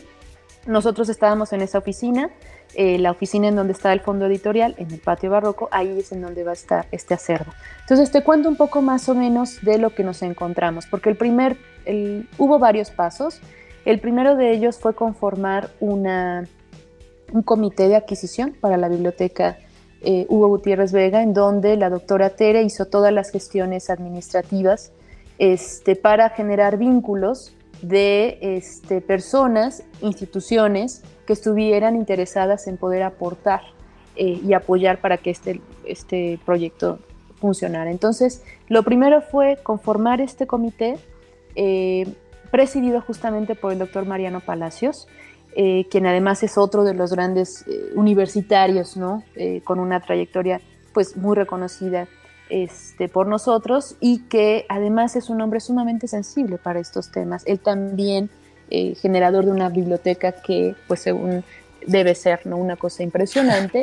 Cuando tú sabes que alguien tiene esa pasión por los libros, pues no dudas que también lo va a tener por las bibliotecas de alguien más, y en este caso como la del doctor Hugo. Entonces, pues con un talante impresionante, se dedicaron eso, a buscar los recursos para que a la universidad no le costara eh, ni un peso lo digo así, eh, poder adquirir la biblioteca y entonces, este, pues ya prácticamente que sea parte de la universidad, del acervo de la universidad. El segundo tema, pues, es ver y contarte lo que nos encontramos, ¿no? Una biblioteca de, este, con temas bien, bien eh, raros, ¿no? Dentro de lo que uno considera como una biblioteca normal. Desde luego, enciclopedias, todos los clásicos, ¿no? Que forman parte, pues, como el inicio de cualquier biblioteca. Pero además, lo que sí eh, nos llama muchísimo la atención es la cantidad de libros que hay sobre periodismo mexicano contemporáneo, sobre teatro e historia del teatro, ¿no? O sea, no solamente son las obras literarias, sino las obras teatrales, sino historia sobre el teatro. Eh, obviamente de periodismo cultural, pues por la línea que él tuvo, sobre todo los últimos años de su vida a través de la, cuando dirigía la jornada semanal. Este, la actualización que tiene de autores contemporáneos, pues también impresionante. Eh, muchos libros eh, de, de, poetas y narradores de su generación, porque también la biblioteca te habla de los congéneres ¿no? de, de, esa persona, o sea, obviamente la, la selección que tiene de libros dedicados por este, pues por los escritores más importantes de su generación también forman parte de este acervo.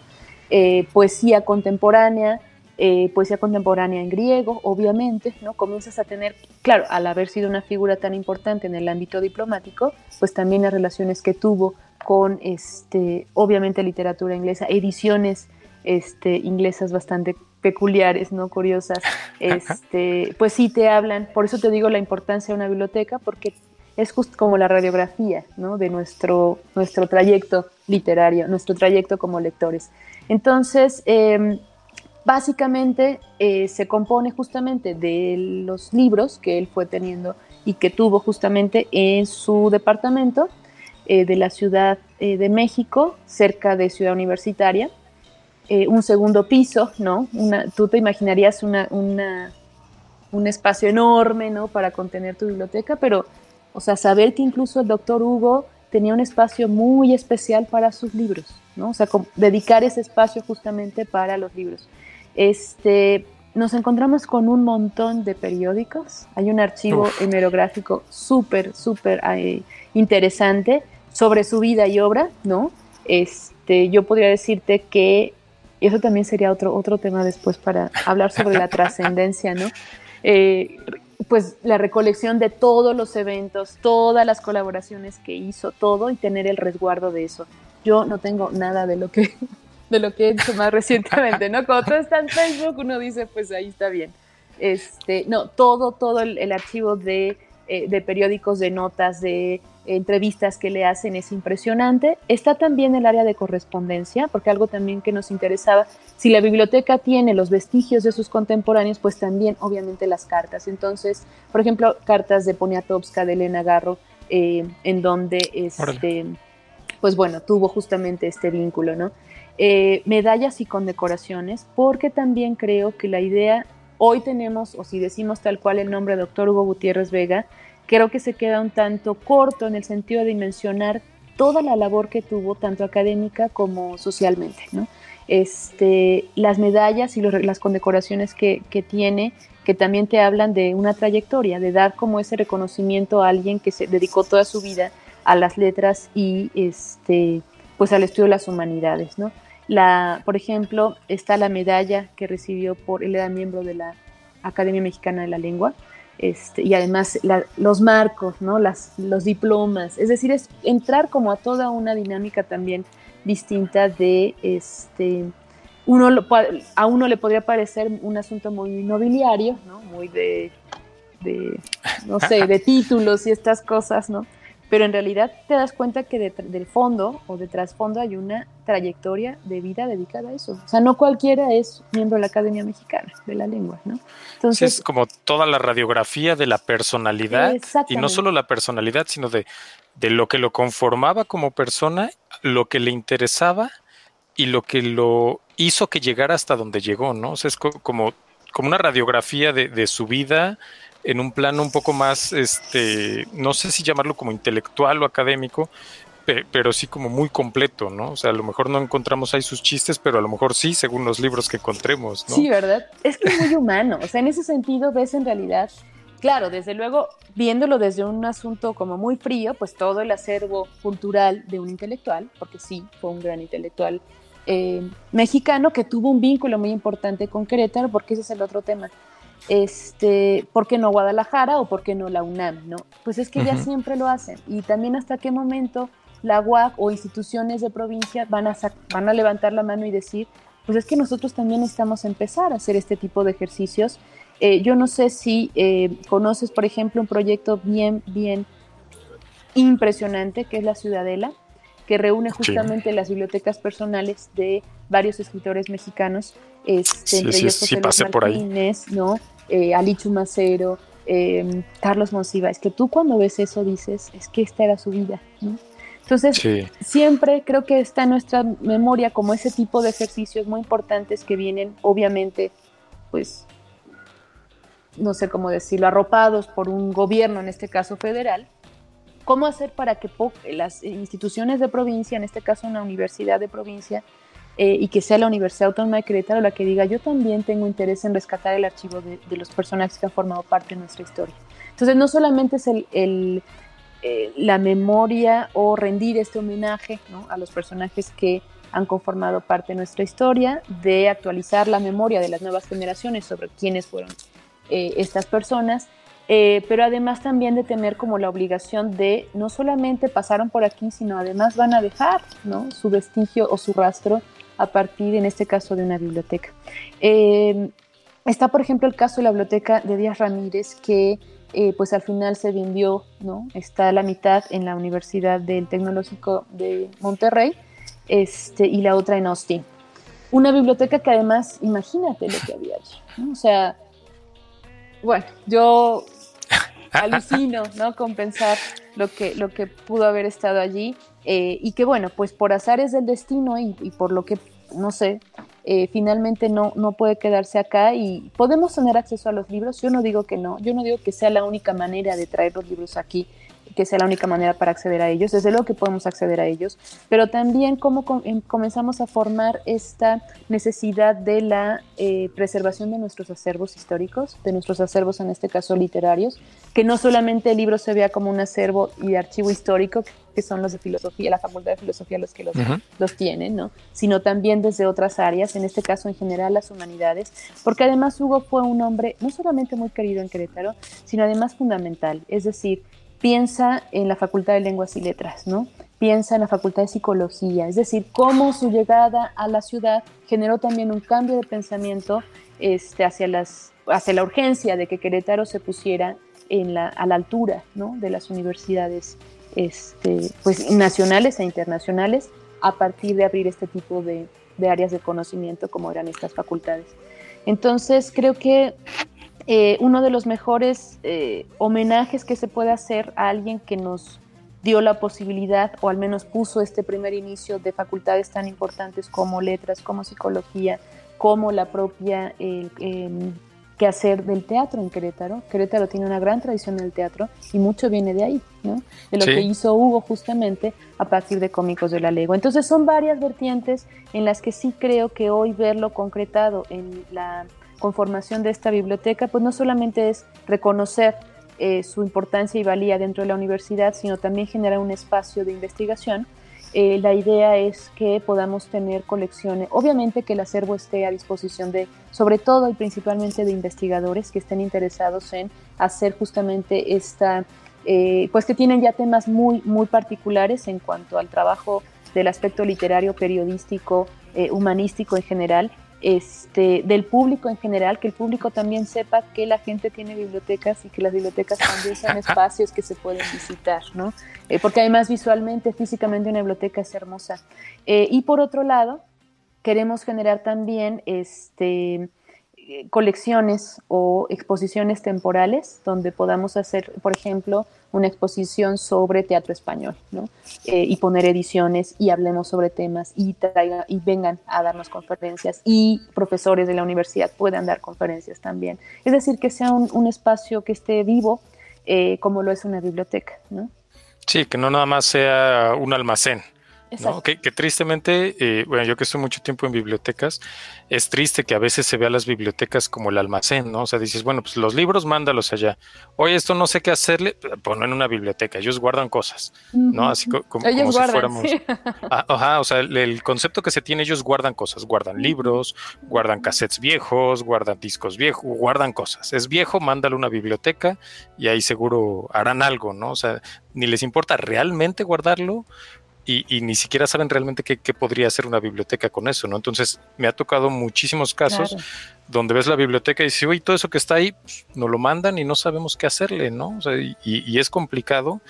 Y el chiste sería también que de estos espacios, bibliotecas personales de, de, gente como Hugo Gutiérrez, que, he dicho sea de paso, fíjate, el primer, este, ¿cómo se llama? La primer conferencia que vi como universitario fue con Hugo Gutiérrez. al primerito que vi, así mi primer conferencia en la Facultad de Psicología fue con Hugo Gutiérrez y realmente yo no tenía ni idea de quién era, porque no, te, recién salido de la prepa y ese quién es, quién sabe, ¿no? Pero había muchísima gente, todo el mundo está como muy emocionado y como estaba junto a mi salón casi casi dije, pues voy a estar ahí, ¿no? A ver de, de, qué va esto, quién sabe quién es ese señor, vamos a verlo. no, no, no, maravilloso, ¿eh? porque justamente venía esto del humor que te comentaba, porque dije, no manches, si así son las conferencias de universidad, esto está buenísimo, ¿no? O sea, ¿cómo no, cómo no entré antes, no? porque era, eran chistes, era, muy alegre, era, muy ameno. Sabí que no era así de, bueno, aquí está, les voy a poner un PowerPoint, y esto es la academia, y ahí les va, ¿no? Y voy a pasar diapositivas y no, no. Si entendieron bien y si no, me da igual, ¿no? Sí. Ajá, y parecía más un stand-up, ¿no? Así de, fíjense que camino para acá me pasó esto, y te empieza, y dices, ¿y eso en qué momento se aterriza con algo, ¿no? O sea, va muy bien, pero. Y, lo aterrizaba, ¿no? Ajá, y llegaba y dices, claro, o sea, ahora todo tiene sentido, lo del taxi fue crucial en todo esto, ¿no? Sí, Entonces, que no dejan de ser grandes fabuladores, ¿no? Es decir, toda eh, su vida están leyendo, entonces todo el tiempo están construyendo relatos y a veces eso es lo que sí, eh, yo creo que sí tendríamos que tener como esta, esta por eso la, labor de la extensión universitaria es bien importante en la, en la formación académica, porque no solamente uno se llena con el discurso académico de la clase, ¿no? las conferencias y tener justamente este acercamiento a relatos que están muy armados desde otro tipo de experiencias, este, te ayudan como a ampliar en realidad también lo que tu área de conocimiento, pero además una formación em, cultural, ¿no? Es decir, como este tipo que seas capaz también de entender temas de cultura general a partir de este, pues de este tipo de conferencias, de charlas, de conversaciones que uno afortunadamente encuentra en la universidad y que te marcan, porque ese es otro asunto, ¿no? Eh, por ejemplo, Hugo, eh, además fue un hombre, fíjate, yo ahora respetuosamente le llamo Hugo, ¿no? Porque cada vez, cada vez me siento más cerca. Sí, entonces, pues el Hugo ya ves cómo era, ¿no? pues llegó. Tan buena onda que era. Este, no, pues bueno, eh, es súper querido todavía, ¿no? Yo me acuerdo de mis profesores de la preparatoria que me hablaban de él, todo, o sea, era como su, porque fue su profesor, ¿no? Entonces, como ese cariño también heredado, que él supo trabajar muy bien, que él supo, además, esto no se hace de un día para otro, ¿no? Lo, lo, estuvo, pues, todos sus años de su vida dedicando, Querétaro nunca, nunca dejó de ser un tema importante para él, este, y siempre lo tuvo muy presente y formó muchas generaciones en la universidad. Entonces, además, el cariño que le tiene la gente y obviamente el porte, ¿no? O sea, la voz, eh, como todo el, pues sí, todo lo que era Hugo, ¿no? Exacto. la, presencia, ¿no? Dices, no sé quién es este señor. Me acuerdo que no tengo idea quién es este señor, pero nada más de verlo quiero escuchar a ver qué dice. ¿no? Se le ves la le ves todo y dice, este seguro es interesante. si va y pide un café, va a decir, puta, qué forma tan interesante de pedir un café, caray. Pide otra cosa. Enséñame un poco. Sí, sí, mira, yo estoy muy contenta. Este, uno, te digo, la, pues la suerte, sí, uno siempre tiene que agradecer como las, cómo suceden las cosas, de que pues la familia haya estado en la total disposición y entera eh, pues apoyo, ¿no? De que esto se, se, lograra, se diera, que no se perdiera su acervo, que eh, no se fuera a otro lugar, que fuera justamente la universidad, porque esto lo puedes ofrecer en, sobre todo universidades gringas, ¿no? Que compran prácticamente todo y sin bronca se lo llevan, o sea, eso también es el otro tema.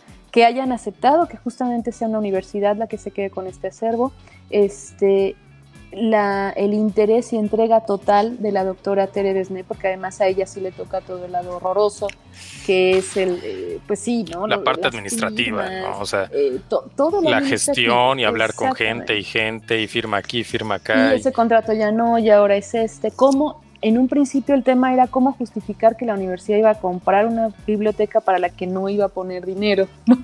Ajá. O sea, porque ella iba a ser la, finalmente quien iba a, tener la biblioteca, ¿no? Este, eso, o sea, que entendieran eso fue muy complejo, muy complejo. Porque claro, ¿cómo les dices cuánto cuesta una biblioteca? ¿Cómo les dices cuánto cuesta cada libro? ¿Cómo le dices cuánto cuesta un reconocimiento, no? ¿Cómo, cómo metes como esas categorías en algo que de pronto sí resulta ser o que tiene un, valor simbólico que sí es muy complejo de poder explicar en términos ya mucho más administrativos, ¿no? ¿Qué es lo que piden? Pues bueno, después de todo eso, eh, pues Tere Desne pudo sortear todo lo que se venía enfrente porque era una cosa y luego otra y otra. Y sí hubo un momento en el que dijimos, híjole, o sea, no, ahí entendimos por qué no se ha hecho muchas veces con anterioridad, ¿no? Porque realmente es una batalla de, de largo aliento. Entonces, bueno, por fin, por fin se dio, este, y pues bueno, estamos ya prácticamente en, en espera de que esto sea ya ahora sí una realidad, ¿no? Estamos eh, ya por traer a la Universidad del Acervo, ya está completamente todo, todo en orden, ya sabemos este, todo lo que nos va a implicar justamente eh, colocarla, y, pues te aviso así, eh, nuevamente recordarles que es una biblioteca que estará en, la en el patio barroco de la, de la, del campus centro histórico de la universidad, justamente enfrente del eh, Fondo del Tesoro, ¿no? que es también esta idea de que nuestro espacio más emblemático, que es el patio barroco, pues esté dedicado también a los libros. ¿no? Y, en, y en tiempos ¿Sabes así más o menos cuándo o dices va para largo y espérenlo mm, pronto? no, va para muy pronto. ah, este, Yo espero eh, tentativamente, bueno, esto todo dependerá desde luego de las instrucciones eh, ya finales de la doctora Besné, pero para diciembre. diciembre. Esperamos ya. Eh, pues, o sea, que llegue. No, llega la próxima semana. Llega la próxima semana Y de ahí a diciembre es talacha para que eso sea presentable. Para remodelación del espacio, para acomodo de los libros y que esté prácticamente ya a disposición de la, de la comunidad. Estaría guapísimo en diciembre. Ah, en números, ¿tienes algo así rápido? Así como de, pues, son más o menos tantos libros. Eh, son más de 6.500 ejemplares. Eh, y además eh, medallas, condecoraciones, diplomas, reconocimientos, alrededor de 35 diplomas solamente, más las condecoraciones, que son todos desde hay como reconocimientos que te daban, ¿no? Así de... Es como esos trofeitos. Trofeitos, etcétera. esas cositas ahí curiosas. Medallitas, este, por ejemplo, algo que me encantó, eh, sus pasaportes, pero lo que no estamos acostumbrados a ver son los pasaportes de, la diplomacia, ¿no? En donde ah. eran por familiares, los pasaportes familiares. Hay una cosa bellísima, este, porque también te evidencian, son objetos que te evidencian una, una forma de vida, ¿no? es decir, un proyecto de vida, que en este caso también fue el diplomático, no solamente el de docente y el de este, divulgador de la cultura, sino además intelectual, académico, etcétera, sino además el, diplomático. Entonces, pues más o menos eh, eso a grandes rasgos es lo que, lo que incluye, este, además del acervo hemerográfico y, este, y archivo personal, ¿no? que eso también es lo que tenemos que que seleccionar este, cómo, cómo vamos a poner a disposición determinados materiales. Este, y ahí tú, tú nos disparas la mano, ya veremos cómo, cómo vamos a hacer con eso. sí, seguramente estaría buenísimo poder hacer un proyecto un poco mezclando toda esta parte, ¿no? A lo mejor si juntáramos todos los títulos, hiciéramos algo gráfico ahí a nivel de como, como exposición, como mapeo digital, como algo que sea un poco interactivo que que nos sirve incluso para ya, ya quisiéramos por lo menos un catálogo, ¿no? Así quiero esto y que te fueras sacando algo.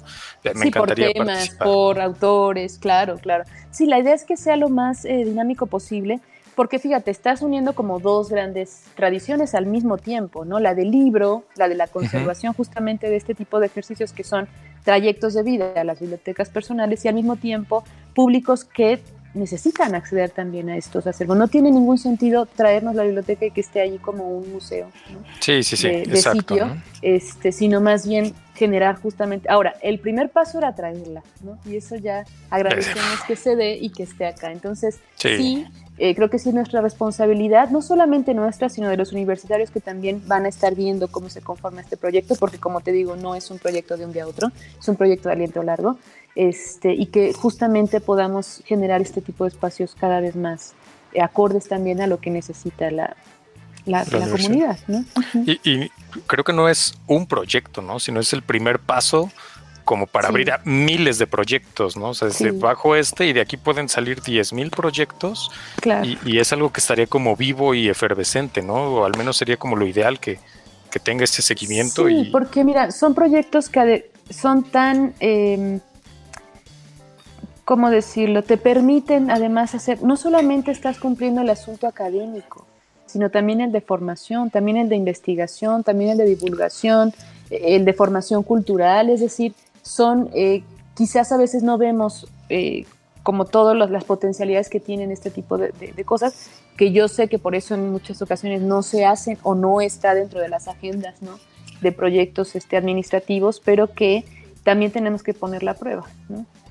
sí, no, seguro. pues vean cómo todo lo que podemos hacer. Ahora, eh, también me interesa mucho el tema de eh, pues la conservación, incluso una, fomentar la, el acervo de bibliotecas personales de, cualquiera.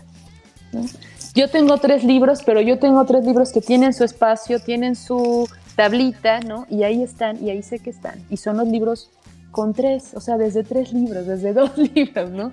Hasta bibliotecas ya como esta, este, porque creo que es esa también, el asunto de formar, que alguien entre a la biblioteca y vea que alguien puede generar un trayecto de lectura y que comience a formar este, el propio en sus propias casas, ¿no?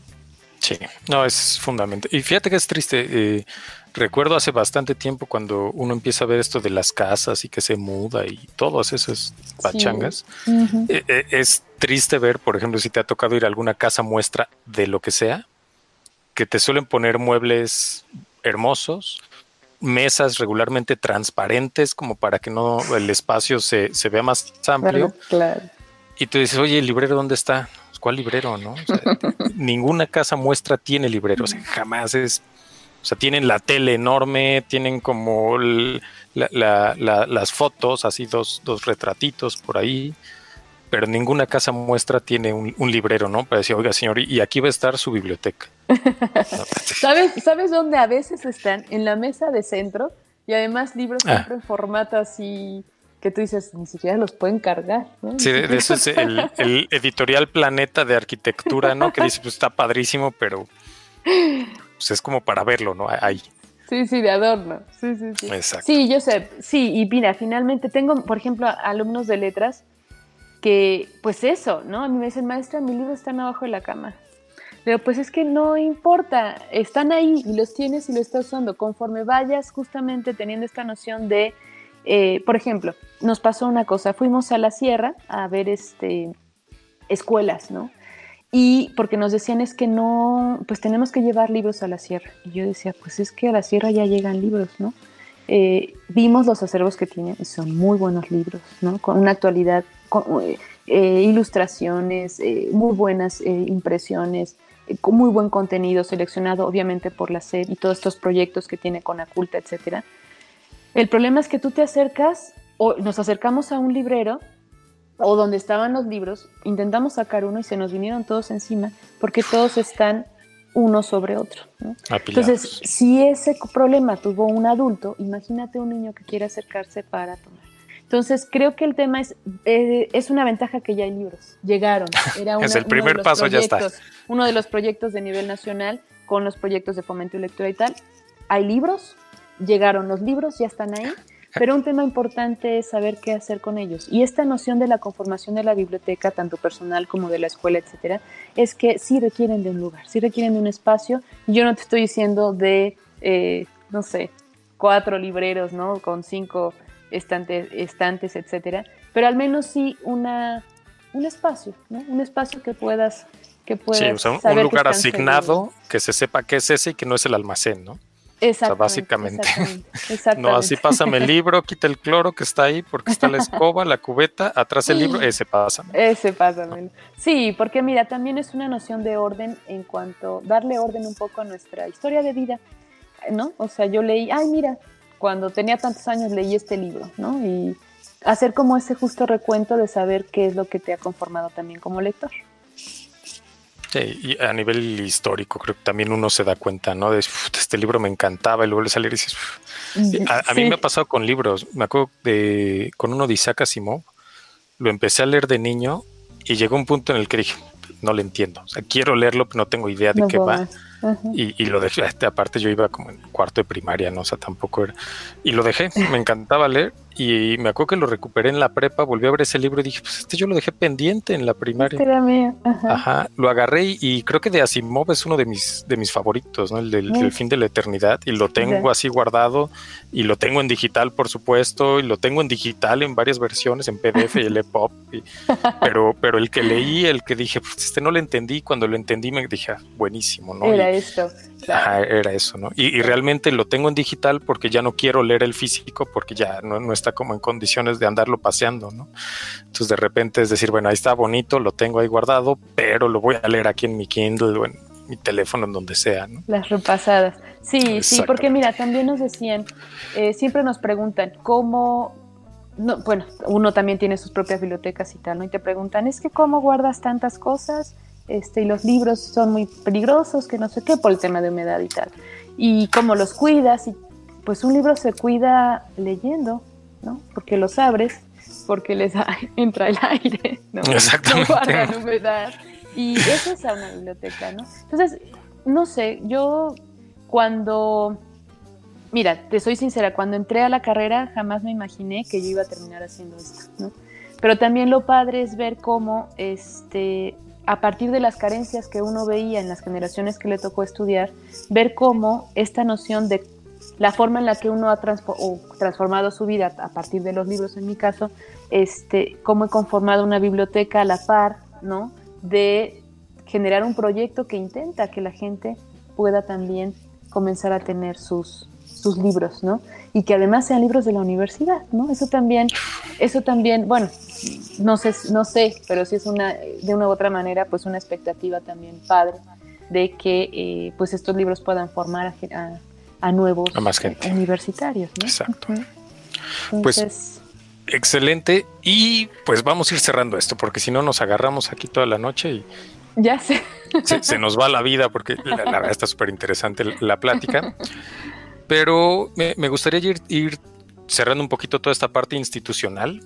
como te comenté en algún momento, la idea de, este podcast, porque ya es la parte de podcast, es justamente no solo conocer los proyectos de la universidad, sino a las personas que están detrás de estos proyectos, porque justo esto último que, comentaste es lo que me hace sentido, ¿no? O sea, que, gracias a que te pasó todo eso y, y, a que viviste todo eso, pues el proyecto logró hacerse, ¿no? Entonces, un proyecto universitario no es una cosa que eclosiona así como, como una margarita, ¿no? Así va, mira, salió así de la nada el proyecto del fondo, ¿no? Se dio, ¿no? sino que hay personas atrás de estos proyectos, ¿no? Y, y, el chiste de todo esto es un poquito también recuperar a esas personas, ¿no? Decir, bueno, y al final, a ver, todo ese proyecto está guapísimo, está bien bonito y va a formar a miles de gentes, pero ¿quién, lo hizo, no? o sea, quién empezó a eso, que quién empezó a, a, preguntarse por qué, a traer una pieza de hueso a la editorial para abrir algo. No, no sé para qué usan la pieza de hueso, pero sé que tienen una pieza de hueso. Sí, sí, son plegaderas. son para doblar las páginas. Eh, exacto. ¿no? Entonces, o sea, tiene su chiste, ¿no? El, que está detrás de, todo esto. Y eh, las preguntas clásicas que hacemos, digamos, en, esta sección del podcast son dos, pero justamente yo he estado pensando en, ir cambiando por lo menos una. Las dos son la reflexión sobre la contingencia sanitaria, pero creo que ya le hemos dado demasiado tiempo y espacio, al COVID y se fue otra vez ya. Otra vez. más bien el chiste yo creo que es ya ir dejándolo. Ajá, entonces ya irlo dejando, pensar que esto ya está pasando, ya todo va a volver a la normalidad. Y la segunda es la recomendación de consumo cultural, que esa en general me gusta. ¿no? Esa, no creo cambiarla.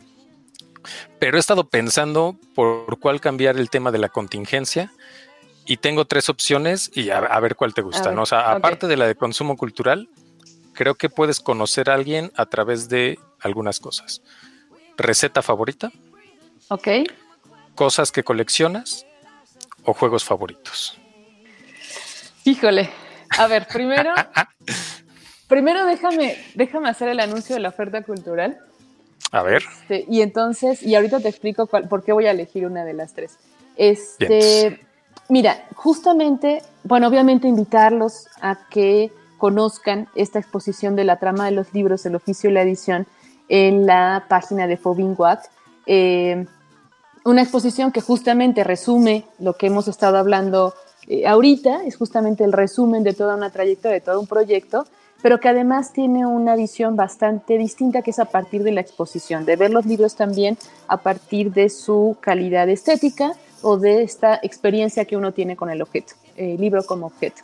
Otra, otra eh, pues, pues sí, invitarlos también a una exposición, y lo digo porque eh, cuando visitamos nosotros la exposición de la trama de los libros, que se llevó a cabo en el Centro, Bernardo, Centro de Arte Bernardo Quintana, eh, pues había, pues ya sabemos, ¿no? No podíamos invitar a gente y fue muy raro, o sea, mi, mi, experiencia en un museo, en una sala, fue muy, muy extraña porque, una, a mí me hubiera gustado obviamente invitar a un montón de gente, que los autores vieran sus libros allí, que pudieran ver las colecciones, dar a conocer las colecciones, no solamente a los autores, sino también a la gente que pasa y entra al, museo, ¿no? que quizás no tiene muy claro, eh, simplemente va pasando por ahí y entra.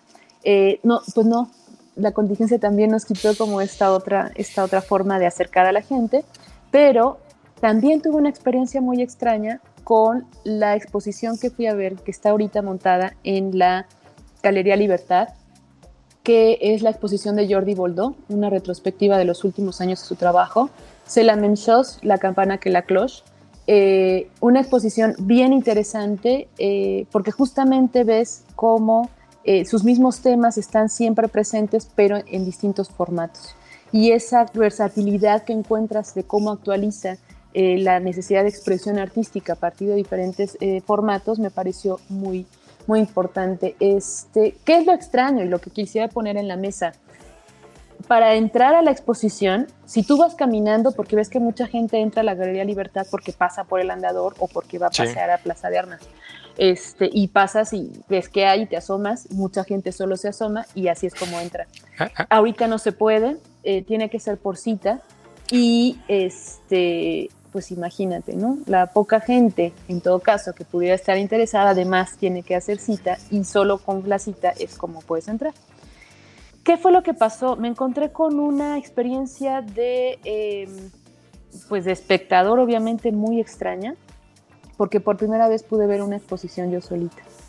No estaban atrás persiguiéndome, no estaba yo metiéndome, ¿no? Entre, pues ves que hay gente que se queda muchísimo tiempo en un cuadro y tú así de, pues ya, ¿no? Yo necesito también verlo, peleándote los lugares, este... Sí, o te brincas uno y dices, ahorita regreso a verlo porque está atascado y ya que te fuiste dices, ah, no O voy a empezar por acá porque acá está llenísimo, o sea, siempre jugando, ¿no? Con esos espacios y este, como esa lucha de ver la obra. Y fue una experiencia completamente distinta distinta. O sea, por primera vez dije, uy, creo que así tendrían que ser todas, ¿no? Para mí solita. Este, creo que dentro de todas estas cosas que estamos viviendo y de cómo estamos acostumbrando, yo sí recomendaría a que alguien tenga, bueno, se anime, ¿no? Quien esté interesado en tener este tipo de experiencia frente a lo que estamos acostumbrados los museos, ¿no? Que además, si no, pues quizás no tanto aquí, pero en la Ciudad de México tú vas a cualquier museo y pues si no es un perdón, ¿eh? si no es un chino japonés que está sacando la fotografía, ¿no? Eh, que no te deja ver, que no avanza y que solo está en las fotos, o como todo este conflicto que tienes con las filas, con todo lo que implica ir a un museo. O el espacio este, personal, ¿no? Que se te pegan como para quitarte de lo que estás viendo y dices, pues aguántame. Estás leyendo porque además nadie se para a leer, entonces yo sí quiero leer, deme chance, ¿no? Déjame ver ahí. Como esta pelea y esta lucha del espacio dentro del museo, eh, cómo ha cambiado tanto en esta nueva normalidad. Eh? Para mí fue, al principio me sentía súper rara, yo sé, ¿por qué no dejan entrar a la gente si tiene derecho a entrar, que no sé qué? Pero pues sé que son normas en este sentido del museo, pero además a mí me permitió vivir una experiencia, hace mucho que no veía una exposición eh, que la disfrutaba tanto, ¿no? Porque realmente puedes ir, finalmente una exposición es algo que el autor arma completa, no es que ponga ahí el cuadro nada más porque ahí va, ¿no? Arma todo el concepto y tú como espectador en, este, en esta nueva forma de entrar a, una exposición te permite en realidad ver el desarrollo de esa idea y cómo entonces va cambiando de un soporte hacia otro y cómo la misma figura va dándose o repitiéndose en otros discursos. Entonces, pues bien interesante invitarlos a que pues hagan cita, ¿no? Eh, y puedan visitar, bueno, tener alguna experiencia de este tipo. Si no quieren salir, pues obviamente la otra gran este, invitación pues es a que vean la exposición virtual de la trama de los libros en la página de, del Fobingua, ¿no? Para que eh, pues puedan ver un poco más de forma concreta lo que estuve, de lo que estuvimos hablando anteriormente. Este, y ahora voy con eh, a ver, no sé, es que es una pregunta muy, es que, mira, me voy a sincerar muy cañón, porque tú dijiste que así aún no conoce las personas. Yo no te puedo hablar de una receta porque este, yo no, yo no vuelo, ¿ok? Ok. Nadie me entiende, nadie me, y nadie termina, y tampoco lo digo así a cualquier persona, pero bueno, pues me estás preguntando, y de repente me vino así el shock terrible de la cocina. Este, yo tengo una enfermedad que se llama anomia congénita, en donde de nacimiento nunca olí y nunca he olido y nunca voy a oler, ¿no? Entonces el tema de que además es algo que sí me ha generado un conflicto, pues imagínate, he conocido y he leído, no he conocido a gente. Mucha gente me dice, ay, a mí también me pasa, yo también este, a veces no huelo bien, ¿no? Y yo así de no, o sea, necesito explicarle a la gente que yo no tengo ni siquiera la referencia, ¿no? Lo primero que me dicen es, este, ay, entonces qué padre porque tú no hueles la basura, ¿no? O tú no hueles tal cosa, pero tampoco hueles a una rosa, ¿no? absolutamente nada, ¿no?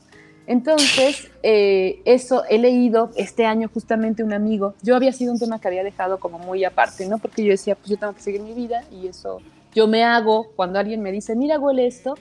Ah, sí, ¿no? Pero... Has de oler bien. este, entonces, lo que justamente en enero, un amigo me manda una, un testimonio que salió en la BBC de una chica que cuenta su, su experiencia, porque ella también sufre esto, padece esto, y cuando lo leí dije, no inventes, le pasa lo mismo que a mí, entiende exactamente lo que yo estoy padeciendo. Entonces, o lo que pasó toda mi vida, no se dio cuenta desde muy chica, o sea, en realidad te das cuenta muy grande. Yo me di cuenta a los siete años. Eh, hay un libro que se llama Nunca sabrás a qué, a qué huele Bagdad. Este, y igual es un personaje de alguien que tuvo, que tiene también anosmia es, ya se dio cuenta a los 10 años. O sea, siempre es como, no te das cuenta inmediatamente, sino ya cuando comienzas a, pasar justamente la infancia hacia las otras etapas. Sí, que empiezas a ser consciente de, las cosas, ¿no? exactamente, exactamente. Este, más bien te voy a hablar de esto, ¿ok? Ya no te voy a hablar de qué colección. me voy a quedar aquí rapidísimo a contarte esto. Este, yo me di cuenta porque de niña yendo a Explora, este, pues era una de las dinámicas, éramos niños, tenía yo siete años, mi hermano tenía cinco, te ponían en un círculo con varios niños y todos con una pañoleta. ¿no? Eh, la pañoleta iba, fíjate, yo la pongo, la pañoleta en los ojos este, y tenías que adivinar qué era según el objeto que te iban poniendo en la, enfrente. como estos sensoramas, ¿no? Que, que vamos a el tacto, ¿no? Y lo rugoso. Ay, ahora la música. Esto es esto, exactamente. Sí, sí, sí. Llega justamente el del olfato, empiezan a poner. Yo jamás me enteré que me ponían algo enfrente, ¿no? Claro, yo no veía. Y respondía según lo que decían los demás. Así pues, como dijo mi compañero. Yo lo mismo, estoy de acuerdo con él. No. Pero ahí me di cuenta que efectivamente yo no hacía algo que los demás hacían. Este, después me pasó algo más extraño. Mi primer trabajo eh, cuando tenía 15 o más o menos, era vendiendo perfumes. Vendía perfumes, yo. Vendía perfumes sin saber lo que yo vendía. Entonces, ¿qué hacía? Me aprendía todo lo que tenía que decir, ¿no? Este, las descripciones que vienen de, las, de los aromas y entonces cuando me decían, quiero un perfume tal, pues yo iba y le entregaba lo que yo sabía que tenía, ¿no? Tal, sí, sí, no, sí tenemos el transparente, tenemos el rosa, hay uno que es como amarillito. Este es amarillito, puede ser floral, ese le interesa. Pero yo aprendí justamente a que los olores además se describían y tenían determinadas características según los elementos que tenían, ¿no? Si eran maderas, si eran frutales, etc. Sí, sí, sí. Bueno, entonces ya, este, pues realmente ahorita cuando leí yo ese testimonio hace un año, en enero te digo, la chica esta vivió una vida muy rara porque todo el tiempo preocupadísima por el gas, ¿no? Sí. Su casa llena de este, detectores de, de, de este tipo de cosas, de humo, etcétera y yo decía, ¿y por qué yo nunca hice nada de eso? ¿no? Si en realidad sí es muy peligroso. Lo que sí te puedo decir ahora es que el peor lugar que existe para mí es la cocina. Porque la cocina es para mí un lugar de peligro, ¿no? No consciente, o sea, la verdad es que no es algo que yo diga, no voy a entrar ahí porque me causa problemas. No, pero yo creo que como mis propios mecanismos de defensa sé que es un lugar peligroso porque yo sé que si hay una, y me ha pasado dos veces que dejo abierta la llave, afortunadamente no pasa nada, no del gas, pero no me doy cuenta, porque yo no sé hasta que llega alguien más y me dice, está, dejaste abierta la llave. ¿no? Este, entonces, em, pues eso ha hecho justamente que mi relación con la comida sea muy complicada. O sea, yo no te puedo decir, eh, sé que, por ejemplo, que tengo cuatro sabores, los, los, como los generales, ¿no? Pero yo no puedo distinguir cuando una comida tiene más el orégano, por ejemplo. La textura sí, pero ves que tienen un montón, todas, todas las especias y todo esto que tiene olor y, además son cositas pequeñitas que si yo no distingo físicamente no me doy cuenta que está. Entonces, sí, por eso ahora que me dices justamente el, mi receta, ¿no? Pues en realidad no tendría yo como una respuesta específica hacia, hacia, hacia cuál es mi, mi platillo favorito y tal, porque incluso a esta hora, o sea, en este momento de mi vida ni siquiera sé si lo que a mí me gusta es lo que realmente los demás le sabe algo, ¿no? Porque obviamente eh, la percepción que yo tengo de sabores, de sus, de, incluso de la, de la propia eh, comida, pues es muy distinta. Entonces, sí, tengo un conflicto muy fuerte con la comida, no me sé preparar absolutamente nada. Es un lugar al que no entro más que para comer, algo que ya esté hecho, y para lavar trastes, ¿no? Que es la otra cosa que me, toca, pero fuera de ahí. Que es la, otra cosa mala de la cocina, ¿no?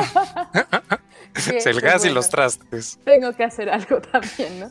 Me tocan siempre los trastes. Este, y eso, por eso digo, una receta, pues hoy me doy cuenta que no podría ser capaz de, de decirlo, ¿no? Porque hoy no sé, en realidad. Eh, sí. De pronto sí me di, o sea, y un poquito antes de mi vida sí dije, pues qué vida vivo, ¿no? En realidad. porque justamente eh, conviviendo con más amigos artistas, sobre todo artistas plásticos, muchas de sus rutinas las describen a partir del el olor. Entonces yo le estaba diciendo en una lechería que hay en Ezequiel Monte, dicen, ah, sí, la que huele desde no sé cuánto. No, no vamos porque desde que vas por tal calle huele un montón. Sí. ¿Cómo alguien decide sus rutas a partir del olor? Para mí eso es algo imposible de concebir, ¿no? no y, este, y, es válido, ¿eh? O sea, y, y, realmente es complicado. Fíjate que, hablando de sincerarnos, eh, a mí me encanta la cocina, ¿no? o sea, me fascina, ¿no? Y por ejemplo, hoy experimenté y a mi café le puse clavo y, o sea, me encanta. O sea, lo mío, lo mío es, es eso, ¿no? De hecho, creo que no estudié gastronomía porque en su momento era carísimo. sí, claro. Y, y, fíjate que hubo una ocasión, no soy de tener pesadillas ni, ni de este miedo que los monstruos y los como que no, no, no, no me pasa nada, no digamos. Pero recuerdo una pesadilla que tuve en la que perdí el olfato. y, y, me desesperaba porque estaba yo así y, y, olí algo y dice, es que no huele. Y me dice, no lo huele, no lo huelo. Y, me empezaba a desesperar. Y recuerdo que iba a una tienda de quesos y me los embarraba en la cara y decía, ¿cómo es posible que, me encanta el queso? O sea, me, fui así como a lo más apestoso de comida, ¿no? y, me desperté angustiado, dije, no manches, y, me paré así de, no, pues, o sea, sí, no. Y, ahora que lo mencionas, es, es complicado, ¿no? sé porque realmente es, sí, sin, sin hacer mucha comparación, es literalmente no tener un sentido. Exacto. Que, podría un ciego decirte, ah, fíjate que me pasa igual con los colores, ¿no? no los percibo. claro, claro. Y, es que ahorita, mira, finalmente todos los caminos llevan a Roma y ahorita el tema es también la contingencia. Ya sé que queríamos sacar este tema fuera de la lista, pero es que también te lo cuento porque uno de los síntomas justamente es la pérdida. de... Entonces yo empecé a escuchar y a leer en los periódicos muchos eh, testimonios de gente que eh, contaba cómo se había dado cuenta que tenía COVID a partir justamente que le faltaba el sentido. del olfato y yo así de, ah, ya ven lo que se siente, ¿no? Ah, ¿verdad? Ah, ah, ¿verdad? Tenía que llegar un virus para que sintieran para lo que, que se dieran cuenta que hay gente como yo. Pero bueno, colecciono libros. Eso, pues bueno, creo que queda más, más, más que claro. Y, fíjate que juegos de mesa no, no, no, no juego. Es que ese es el asunto, es que no juego en la vida, ¿no? Toda, todas mis relaciones de, de actividades en general tienen que ver con estar sentada este, contemplando o leyendo, ¿no? Eh, no de niña sí recuerdo obviamente, ¿no? Eh, eh, tenía, había mi primo tenía un juego de, guerra donde me acuerdo que estaban así los barquitos y todo, ni siquiera sé cómo se llama, ¿no? pero sé que jugaba eso y que pasábamos tardes enteras en ello, pero fuera de ahí de la infancia yo ya no, y ya no, ya no sé mucho, ¿eh? Nunca. Es que, es que hay un género de, juegos que más bien es de, bueno, de juegos y de videojuegos, ¿no? Y de hecho que empezó con libros, el de Elige tu propia aventura. Ah, claro. Yo, tengo libros de Elige tu propia aventura de los de Timun Más, creo que eran los que los que sacaban esos, me encantaban esos libros porque difícilmente te los acababas, ¿no? O sea, decías, ya me fui por acá, ahora voy a elegir esto. Sí, y tenías otra salida. Ajá. Entonces, eh, eh, eh, eso empezó con, los libros de Elige tu propia aventura, pero después se fue migrando, por ejemplo, de ahí salió este Dungeons and Dragons y todo, toda esa parte de, los juegos de rol. Y, y, hay una serie de videojuegos en los que solo te comunicas a través de texto. Wow. Entonces lees la historia y, la historia dice, estás en un campo, bla, bla, bla, ves una casa y no sé qué, ¿qué haces? Y tienes que escribir lo que vas a hacer. Entonces, a, lo mejor no has hallado el Más bien no he tenido buenas, sí, buenas recomendaciones, ¿no? Ajá, o sea, a lo mejor tienes que, encontrar el juego para decir, ah, pues, me este, perdí de esto, ¿no? Mira, muchas gracias. Hoy sí aprendí algo, algo nuevo completamente. Sí, sí, o sea, porque yo sé que hay un juego para, para todos, ¿eh? o sea, hay gente que dice, no, es que a mí no me gustan los videojuegos, ¿no? Y dice, Candy Crush es un videojuego, ¿eh? aguante. Y ahí está todo el día. Y ahí estás todo el día. Entonces, o sea, no te gustan los otros. Los otros. Te, gusta ese, ¿no? E, es, esos juegos de que son como de rol, de imaginar y de, y de texto, por ejemplo, hay toda una comunidad entera de gente en el mundo que le gustan los, los juegos, ajá, o sea, que va de eso, de, de, de relatos, de historias Y ya como anuncio para ir cerrando, ahorita en noviembre hay un, un este, ¿cómo se llama? Pues no es como un challenge, no es como un, evento, el, el Nanogrimo, no sé si has oído de él. El National November Writing Month o algo así. Ok. Que, que es, es como una, una experiencia, es decir, siempre has querido escribir en toda tu vida y alguien de la nada hizo como una organización para dedicar el mes de noviembre a escribir y creo que eran 3000 3000 este palabras, ¿no? O sea, una cosa así es, es como un reto como para ajá. para que tú te impongas decir, pues, en noviembre hago el reto y empiezo, ¿no? Entonces, eh, eh, está interesante, es, Nano Gri con WRI, Ajá. Mo. Y, este... Pues mira, ya la apunté. Y, hay una comunidad, ¿no? Hay una comunidad que hace eso ya viene noviembre.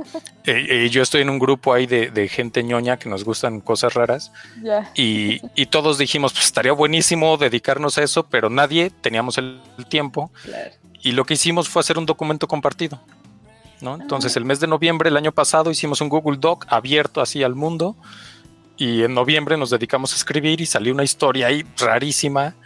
Y estamos considerando este año retomar o el mismo o ligarlo con un con, un evento de octubre que es el Inktober, que es un dibujo diario, ¿no? no sabemos. Oye, pero qué padre, me gusta conocer que hay más, más experiencias con la, con la literatura, ¿no? Sí, es que a, ver, habemos gente que...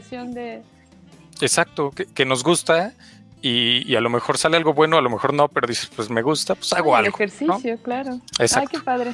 Oye, pues muchas gracias por el el aviso y la recomendación de ponerme a jugar también. No, oye, el juego es básico, casi todo lo que aprendemos es juego. ya sé, ya sé. O a través de juegos em, aprendemos muchas cosas, ¿no? Entonces hay un pequeño mundo ahí por descubrir. Por sí, así es. Pues muy bien, pues excelente entrevista, plática, charla creo que estamos por romper el récord, si no es que rompimos ya el récord a nivel de, eh. tiempo, ¿no? Que creo que yo te dije que hablaba mucho.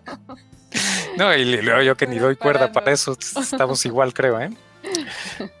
Oye, pues un gusto, de verdad, una plática bien, bien amena. Este, pues además la, la, fortuna que tiene uno de platicar también con compañeros de trabajo, ¿no? Que ese es como el otro asunto, y que además estás hablando, ojalá la gente que, que pueda escucharlo, pues también se interese por estos temas que, que, tienen que ver con, con, lo que hacemos todos los días, ¿no? Es, es el día a día, y fíjate, justo lo dices, compañeros de trabajo, pero lo malo de los compañeros de trabajo es que a veces solo dices, Oye, ya, por ejemplo, lo que hablamos la semana pasada. Ajá. Oye, el informe, oye, te mandé el libro para revisar esto. Ah, yo lo checo, no sé qué. Falta esto. Ah, el libro digital. Entonces, como que se queda todo en eso y uno dice, sí, claro. Y no, no te preguntas nada más en la vida, ¿no? Entonces, pues qué gusto. Sí, ¿eh? muy padre, muy padre. Y el espacio, de verdad, agradezco muchísimo la invitación. Este, y pues bueno, invitarlos, muchas gracias por dar a conocer también, buscar estos espacios para dar a conocer el trabajo del fondo editorial. Y este, pues bueno, me faltó solamente decir eso. Eh, el contacto de nuevo, eh, estamos en el patio barroco del Campus Centro Histórico de la Universidad, extensión 192-1200 teléfono 192-1200, extensión 34920. El correo fondo editorial eh, y el Facebook del fondo editorial también, este, preferiblemente el correo porque ahí es donde siempre estamos eh, atendiendo todas, todas las solicitudes. Eh, pero se me olvidó decirlo en el tiempo del radio, entonces lo digo aquí también para que este, pues puedan también tener ese, ese medio de comunicación. Pues Excelente. Vale. Excelente tarde, excelente charla, excelente plática sobre proyectos que ya están, que vienen y que seguirán seguramente en, algún lado en la universidad. Así es, eso esperemos. Pues muy bien, te agradezco mucho y en cuanto esto salga te mando el link, lo vamos a compartir en Facebook, seguramente si se puede y, tienen el acceso, te etiquetaremos a ti o al, o al, al fondo desde la página de Facebook. Igual saldrá ahí en, la página de extensión universitaria. Y pues ya. Súper. Eso es todo. Súper. Ok, pues un saludo grandísimo y nos vemos pronto para, para el libro, ahora sí. Ah, eh, para las cuestiones de trabajo, ¿no? ahora sí ya la parte aburrida y eso, pues, bueno, ya vemos la próxima. ¿Qué hay que hacer? Órale. Un abrazote. Nos vemos. Bye. Muy bien, pues ella fue Diana del Fondo Editorial Universitario y recién vienen llegando aquí con nosotros eh, Fabi, que no pudo estar en la primera parte de la, de la entrevista. Bienvenida, Fabi. Gracias, Bernardo. ¿Qué tal? Y pues, como en los últimos episodios, la sección más esperada, la recomendación digital con... Exacto, necesitamos hacerle un fontito, ¿eh? La, sección de digital con Edgar Barajas de, de la DITI, que bueno, pues una semanita más, unas herramientas más digitales ahí para, para ayudarnos. Edgar, ¿cómo estás? Bienvenido. ¿Qué tal? Pues buenas tardes, buen día a todos, este, todos tus escuchas. Este, Fabi, Bernardo, pues como cada semana, muchas gracias por la invitación. Y pues bueno, aquí traemos algunas recomendaciones que esperemos les sean de utilidad. Esta vez vamos a estar hablando sobre tres herramientas que van dirigidas hacia comunicación. Ahorita, pues en pandemia, pues sabemos que es prioritaria la comunicación digital. Y pues bueno, al menos en mi experiencia ahorita en la institución, es de que pues quien lo escuche y le investiga un poquito más de lo que yo les pueda decir ahorita en unos cuantos minutos, seguro le van a poder extraer bastante de provecho como para un departamento, para pues para la labor de un docente o no sé, como en un jefe de grupo también estaría muy bien. Este, y pues bueno, eh, damos inicio. Échale, Edgar. Perfecto, Edgar. Excelente. Pues miren, la primera eh, se llama WhatsApp for Business. Eh, todo el mundo tenemos WhatsApp, ¿sí? pero ahorita con esta situación que se dio de correo electrónico al interior de la institución, pues nos vimos a la necesidad de, estar haciendo atención a usuario, ahora sí que de uno a uno. Tuvimos por ahí el reto de estar recibiendo llamadas y pues bueno, cualquier persona que ha estado en atención a cliente o recibiendo llamadas constantes sabe que es, es una labor ardua porque te toca pues recibir a la gente, presentarte, escuchar a la persona, entender a la persona y finalmente darle una solución. Entonces, algo que se puede hacer en una llamada y que puede ser muy extenso, bueno, extenso, no sé, este, quizá una persona no hay, un, no hay un problema, pero cuando estamos hablando de 50 personas que tienen que estar atendiendo, 150 personas por un día, pues ya sí es un número importante y también pues agotador para la persona que está ahí en soporte. Entonces, para esta herramienta está WhatsApp for Business. Lo interesante es de que cualquier WhatsApp se puede convertir en WhatsApp for Business, así, un WhatsApp personal. Ustedes pueden ingresar a WhatsApp for Business y darlo de alta dentro de la configuración. Algo muy interesante es de que utiliza una variante del WhatsApp de, de móvil. Entonces ustedes se meten a la tienda, ya sea en Android o en iOS, este, ahí a las tiendas y buscan WhatsApp for Business y van a estar descargando la aplicación.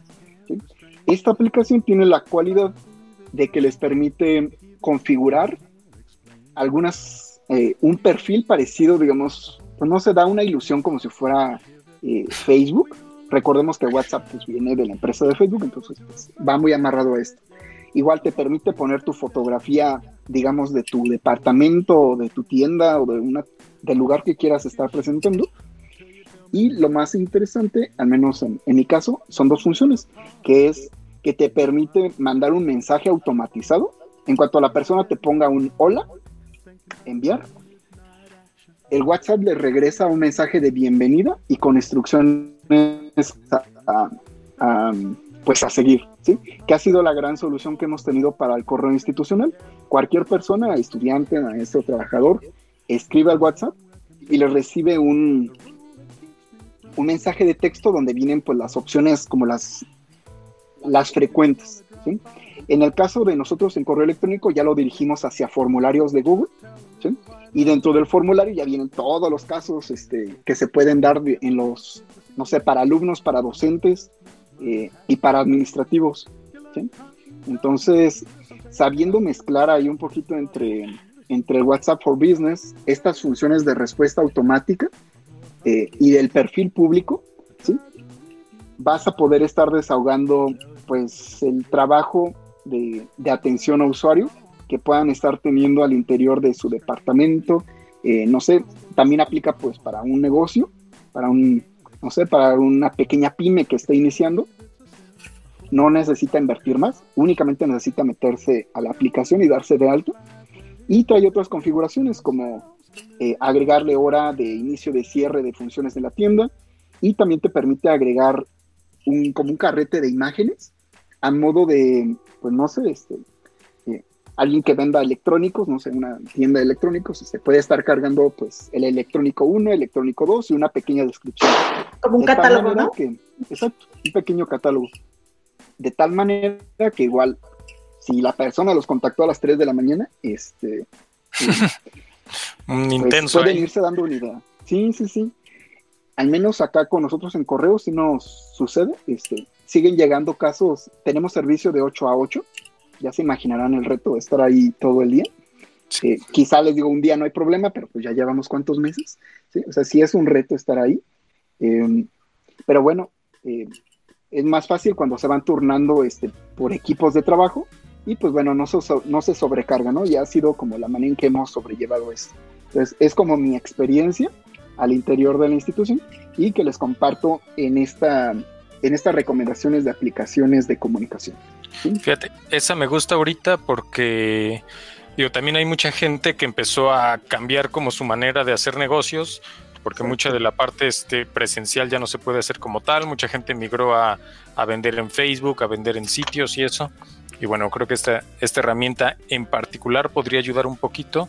Y me gustó esta parte de, poder vincular la respuesta automática, por ejemplo, con un formulario, como para ir desahogando y automatizando incluso más cosas, ¿no? Es decir, respuesta automática, si te interesa esto, esto, esto, puedes llenarme este formulario y ahí pedir, ahí hacer, ahí ver, o métete aquí está el, el, hipervínculo de una, de una landing page o una cosa así. Eh, está interesante, ¿eh? La, la funcionalidad y la la utilidad que tiene como herramienta me gusta.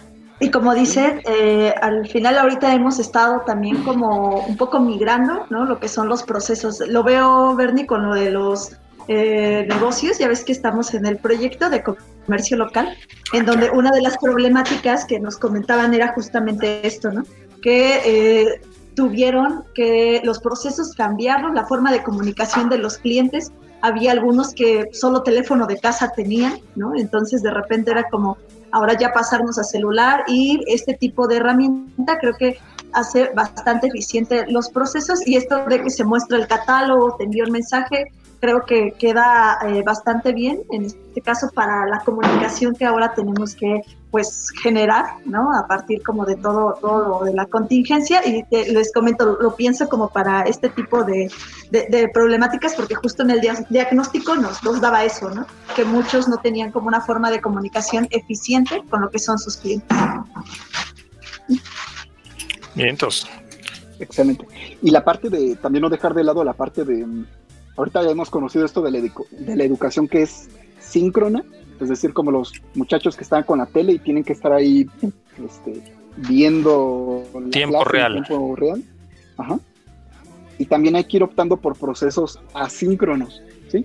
Entonces, quizá el proveedor, quizá la persona este, que atiende el negocio, pues no sé, en ese momento estuvo ocupado, pero cinco minutos después tuvo un espacio. Quizá en la noche tiene tiempo de desahogar todas las líneas de chats y también muy interesante que no genera un gasto hacia el interior. Al menos mi experiencia ahorita en cuarentena ha sido que pues mis gastos de consumo de internet se han reducido a nivel de equipo móvil, pues por lo mismo de que estoy cerca de una conexión inalámbrica aquí local, ¿no? Entonces no, eh, digamos, es, es una herramienta que les va, a, les va a permitir hacer mucho con, sin inversión. Y ahora la segunda recomendación. Chale se llama Formule, ¿sí? Se escribe formule, así for, como de formulario, y mule, ¿sí? Como de mula, este, Formule, ¿sí? Entonces, está muy interesante esta, esta extensión. Es una, es una extensión que maneja para los para las hojas de cálculo de Google, ¿sí? Entonces, todo esto va de la mano, ¿sí? Eh, con la herramienta anterior, cuando recibe su usuario em, esta respuesta como automatizada y recibe la llave, la URL para ingresar a un formulario, en el formulario ya ustedes pueden estar recabando pues nombre completo, que el WhatsApp, que el teléfono, ¿sí? que el correo electrónico, que un correo electrónico secundario, de tal manera que ustedes tengan información pues en una pequeña base de datos. ¿sí? Eh, bueno, no, no voy a decir que, este, una, hoja de cálculo sea este, una base de datos tipo Oracle o MySQL, pero sí lo pueden hacer para un, pequeño proyecto, para una pequeña empresa, sin ningún problema. Y lo que va a estar haciendo este complemento. Eh, lo pueden meter así en, Google, lo pueden meter en YouTube, complemento Formule para hojas de cálculo de Google y les van a salir tutoriales, así en 15 minutos van a saber utilizar la herramienta. Y está muy interesante porque a través de esta herramienta y su hoja de cálculo, su pequeña base de datos que ya dijimos que tiene separado pues el nombre, el teléfono y el correo y cualquier otro dato que ocupe, está muy interesante porque con la herramienta van a poder hacer algo que le llaman plantillas de tal manera que, pues bueno, cualquier persona que le ha tocado hacer envío de correos y de correos personalizados, se dará cuenta que es todo, todo un reto, ¿sí? Especialmente, por ejemplo, para docentes, informarle al alumno que, pues bueno, cuál es su calificación, este, cuál es el promedio del mes. Eh, pues no sé, un proceso de alumno podría aplicar también para un pequeño negocio, de tal manera que ustedes van creando su plantilla arrastran las configuraciones de, no, pues al principio quiero que aparezca el nombre, coma, y quiero que aparezca el promedio del muchacho, coma, y quiero que aparezca un texto que yo voy a agregar a mano, ¿sí? Y al final, pues bueno, saludos, y este, seleccionan las columnas donde va a estar este, aplicándose la, las reglas, le dan en enviar, y de esta manera pueden estar enviando así, no sé, 200 correos en un, de manera automatizada y de manera personalizada. Entonces, pues ahí dense la oportunidad de conocer la herramienta, está muy, muy, muy interesante. Yo eh, la conocí a través de un curso que tomé con un, curso de Google. Eh, y pues bueno, es interesante saber que uno cree que ya conoce la tecnología y de la nada salen este tipo de chipotes que uno dice así de, wow, ¿no? ¿Cómo no, cómo no lo supe antes? Eh, oye, pero esta es extensión de, de Google Docs. Es un complemento. Pero en complemento en dónde? Porque ya ves que yo me echo el chisme luego, luego. Está en, Google Drive, en extensión ¿Se de Chrome. a la hoja de cálculo? Ok, en la hoja de cálculo. En la hoja de cálculo viene un menú superior que viene archivo, editar, ver, insertar, formato, datos, herramientas, formulario y antes de ayuda viene complementos. En complementos viene una opción que dice descargar complementos. ¿sí? Y lo interesante es de que es una pequeña tienda o es una pequeña store, este, pues así como una tienda de aplicaciones en los celulares, pero dedicada únicamente para complementos con las hojas de cálculo. Entonces igual, para alguien curioso de los escuchas que nos estén oyendo, se pueden, este, pueden estar ingresando a esta sección de descargar complementos y pues bueno, van a ver que no solamente existe esto, hay un mundo de desarrollo en, ese apartado. ¿sí? Entonces, estaría muy interesante eh, por ahí que alguien que nos escuche, este, que, nos pudiera comentar también, ¿no? ¿Qué, otras cosas interesantes logra encontrar en esta sección? Eh, ya, ya lo encontré. Eh, y, y, aparte la hoja de, cálculo, bueno, de, Excel es como muy, muy básica, ¿no? entonces creo que es como algo que podría por ahí como complementar bastante bien lo que son las actividades. Creo que son como de las que más se usan en las herramientas, lo que es tanto Excel, Word, no sé. Entonces creo que sería como algo que complementaría bastante bien para las actividades como más, más este, dentro del ámbito escolar, igual como comentas, las, las empresas igual podrían por ahí como buscar en la tienda que, encuentran. Y digo, si, si encuentran por ahí algo, igual que nos pudieran como, como recomendar o... Que nos echen un mensaje, que nos recomienden, por favor. Ya, para tener interacción con los podescuchas. Estaría muy interesante. Y aquí lo, eh, lo destacable, pues les digo, es eh, que es aplicable totalmente para los maestros que utilizan el Google Class. Está muy bueno porque en las configuraciones de sus clases de Google pueden generar hojas de cálculo con todas las calificaciones del semestre. Entonces, este, no sé, ahorita que viene, creo que ya están en el segundo parcial. Este, ahorita que viene el segundo parcial, poderles mandar, este, pues no sé, un resumen de por alumno de cuál ha sido su desenvolvimiento hasta el momento, ¿no? Y pues bueno, allí esa recomendación es muy buena para los docentes, mantener al tanto al alumno de qué tan bien o qué tan mal va, este, dentro de sus posibilidades, ¿verdad? Este, pues para que aquellos alumnos que no, no vayan a, pues que necesiten tomar alguna acción correctiva, pues que lo hagan ahorita y no dos semanas antes de que se termine el semestre. ahorita que pueden. Exacto. sí, sí, sí. Y los estudiantes que nos estén escuchando, tranquilos, este, todo esto va a pasar y pues bueno, nada más échenle ganas, ¿sí? eh, échenle ganas, manténganse concentrados y cierren sus redes sociales, por favor. Eso es... Cierren sus distracciones. bueno, y vamos a hablar ahora de la última recomendación. El pilón va a ser una herramienta que se llama All in One Messenger este, si lo transcriben en, el Google, pues sería Al in One Messenger, ¿sí? Todo en uno Messenger sería en español. Eh, es un logotipo que tiene dos burbujas, uno que es eh, azul y otro verde, y está muy interesante. Esta es una, es una extensión de, de Google Chrome y tiene la cualidad de añadir varias mensajerías. Entonces, a través de esta herramienta pueden estar juntando en una sola ventana pueden estar juntando lo que es su WhatsApp, su Facebook, su Skype, su WeChat, su Telegram y otras mensajerías como Google Hangouts, eh, los programadores que utilizan Slack. Eh, bueno, no conozco gente que utilice Yahoo Messenger, pero está dentro de las configuraciones y vienen otras 10, 12 configuraciones más, entre ellas la de Twitter. Las demás pues ya son un poquito más especializadas, pero digamos, para un usuario común estaría muy interesante el poder tener en un solo lugar todo lo que es el WhatsApp, todos tus chats de Messenger, el Telegram que también eh, está tomando mucho, pues, eh, está tomando como mucho campo dentro de México, y la gente que está utilizando Twitter, pues bueno, tenerlo todo en un solo lugar.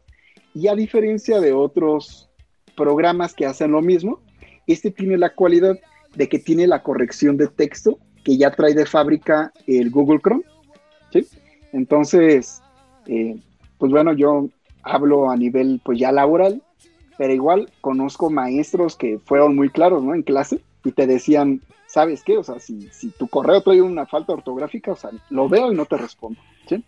Entonces, ahorita que los jóvenes y que tenemos mucho contacto digital, pues también estar cuidando nuestra, nuestra ortografía es prioritario y si tenemos herramientas como Chrome que ya lo traen de fábrica, pues hay que estarlo explotando. Entonces, pues desen la oportunidad igual de, estar utilizando la herramienta. Van a ver que es muy útil, van a ver que es muy interesante. Y para aquellos que utilicen WhatsApp este, for Business, les va a permitir también tener diferentes sesiones de WhatsApp en una sola ventana. Entonces yo, por ejemplo, pues tengo mi WhatsApp personal, tengo el WhatsApp for Business tengo mi Messenger, tengo mi Telegram, ¿no? Entonces... Como pues, la gente bien. sí, como la gente bien, pero es más fácil llevar un, control, especialmente para aquellos que nos contactan, pues por cualquiera de estos medios, ¿no? Eh, y pues bueno, ya seguramente a todos nos ha pasado que se nos va a contestar ahí a una persona este, un rato y pues se ponen así como muy sensibles. Y pues bueno, es comprensible, pues, pues es uno de los medios de comunicación. Entonces, este, los podescuchas que me escuchen, ay, que no les haya respondido todavía, este, por favor, sean pacientes. Llegará, llegará la respuesta. Tranquilos. Llegará, sean tranquilos, márquenme. Este, y pues bueno, recomendación final, pues igual, si algo urge, no lo manden por correo, no lo manden por WhatsApp. Si algo urge, se marca, ¿sí? Claro. Este, Exactamente. Son reglas de cortesía electrónica. Si algo urge, marquen, ¿sí? Entonces, no hacia mí, bueno, también hacia mí, pero en lo general, recomendación así, este, pues para todos. Y pues bueno, pues son las recomendaciones de esta semana. Eh, muchas gracias por la invitación, Bernardo, Fabi. Y pues bueno, esperamos estarlos acompañando la próxima semana con nuevas recomendaciones. Buenas recomendaciones, ¿eh? bastante buenas. Y fíjate, esta última, los gestores de chat son de mis cosas favoritas de, usar y probar, porque también luego uno si dice, bueno, voy contestando en el teléfono y aparte estoy en la compu, el autocorrector de WhatsApp sabemos que ha generado de los memes más destacables de, del mundo. Bueno, no, no el autocorrector de WhatsApp, sino de los teclados en general del, del teléfono, ¿no? Entonces es bastante buena la, la opción de, All-in-One Messenger. Y, y, sí, estoy de acuerdo contigo. ¿eh? Si urge, hay que llamar. Y comunicarse contigo es, es mucho de fe. Te escribo un mensaje mediodía, me atengo un poco a algunos santos y güey, estará. Y ¿Ah, ciertamente cuando me he urgido, sí. sí. Llamo y ahí sí.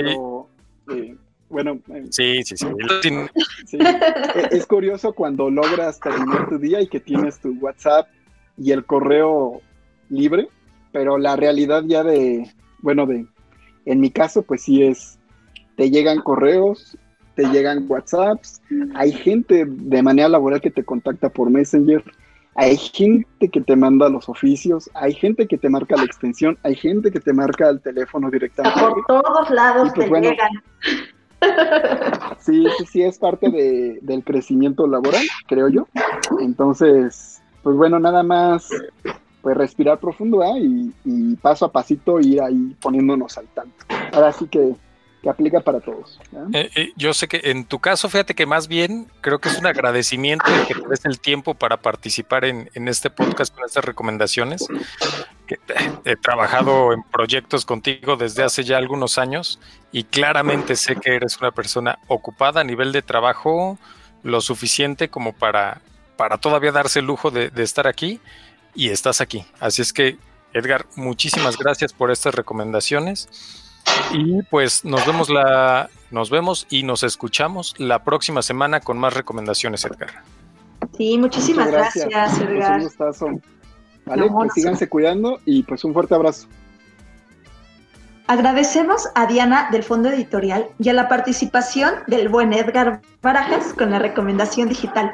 Gracias por acompañarnos en esta edición de Puzzle Podcast. Pueden contactarnos en podcastpuzzle.gmail.com y encontrar este y todos los episodios en la página de la Secretaría de Extensión Universitaria, extensión.wac.mx y en cualquier gestor de podcast como Apple Podcasts, Spotify, Evox, Breaker, Google Podcasts, el que quieran. Búsquennos como Puzzle Podcast. Esta información y todos los links podrán encontrarlos en la descripción de este podcast. Yo soy Fabiola Reyes. Mi nombre es Bernardo Ramírez y esto fue Puzzle Podcast.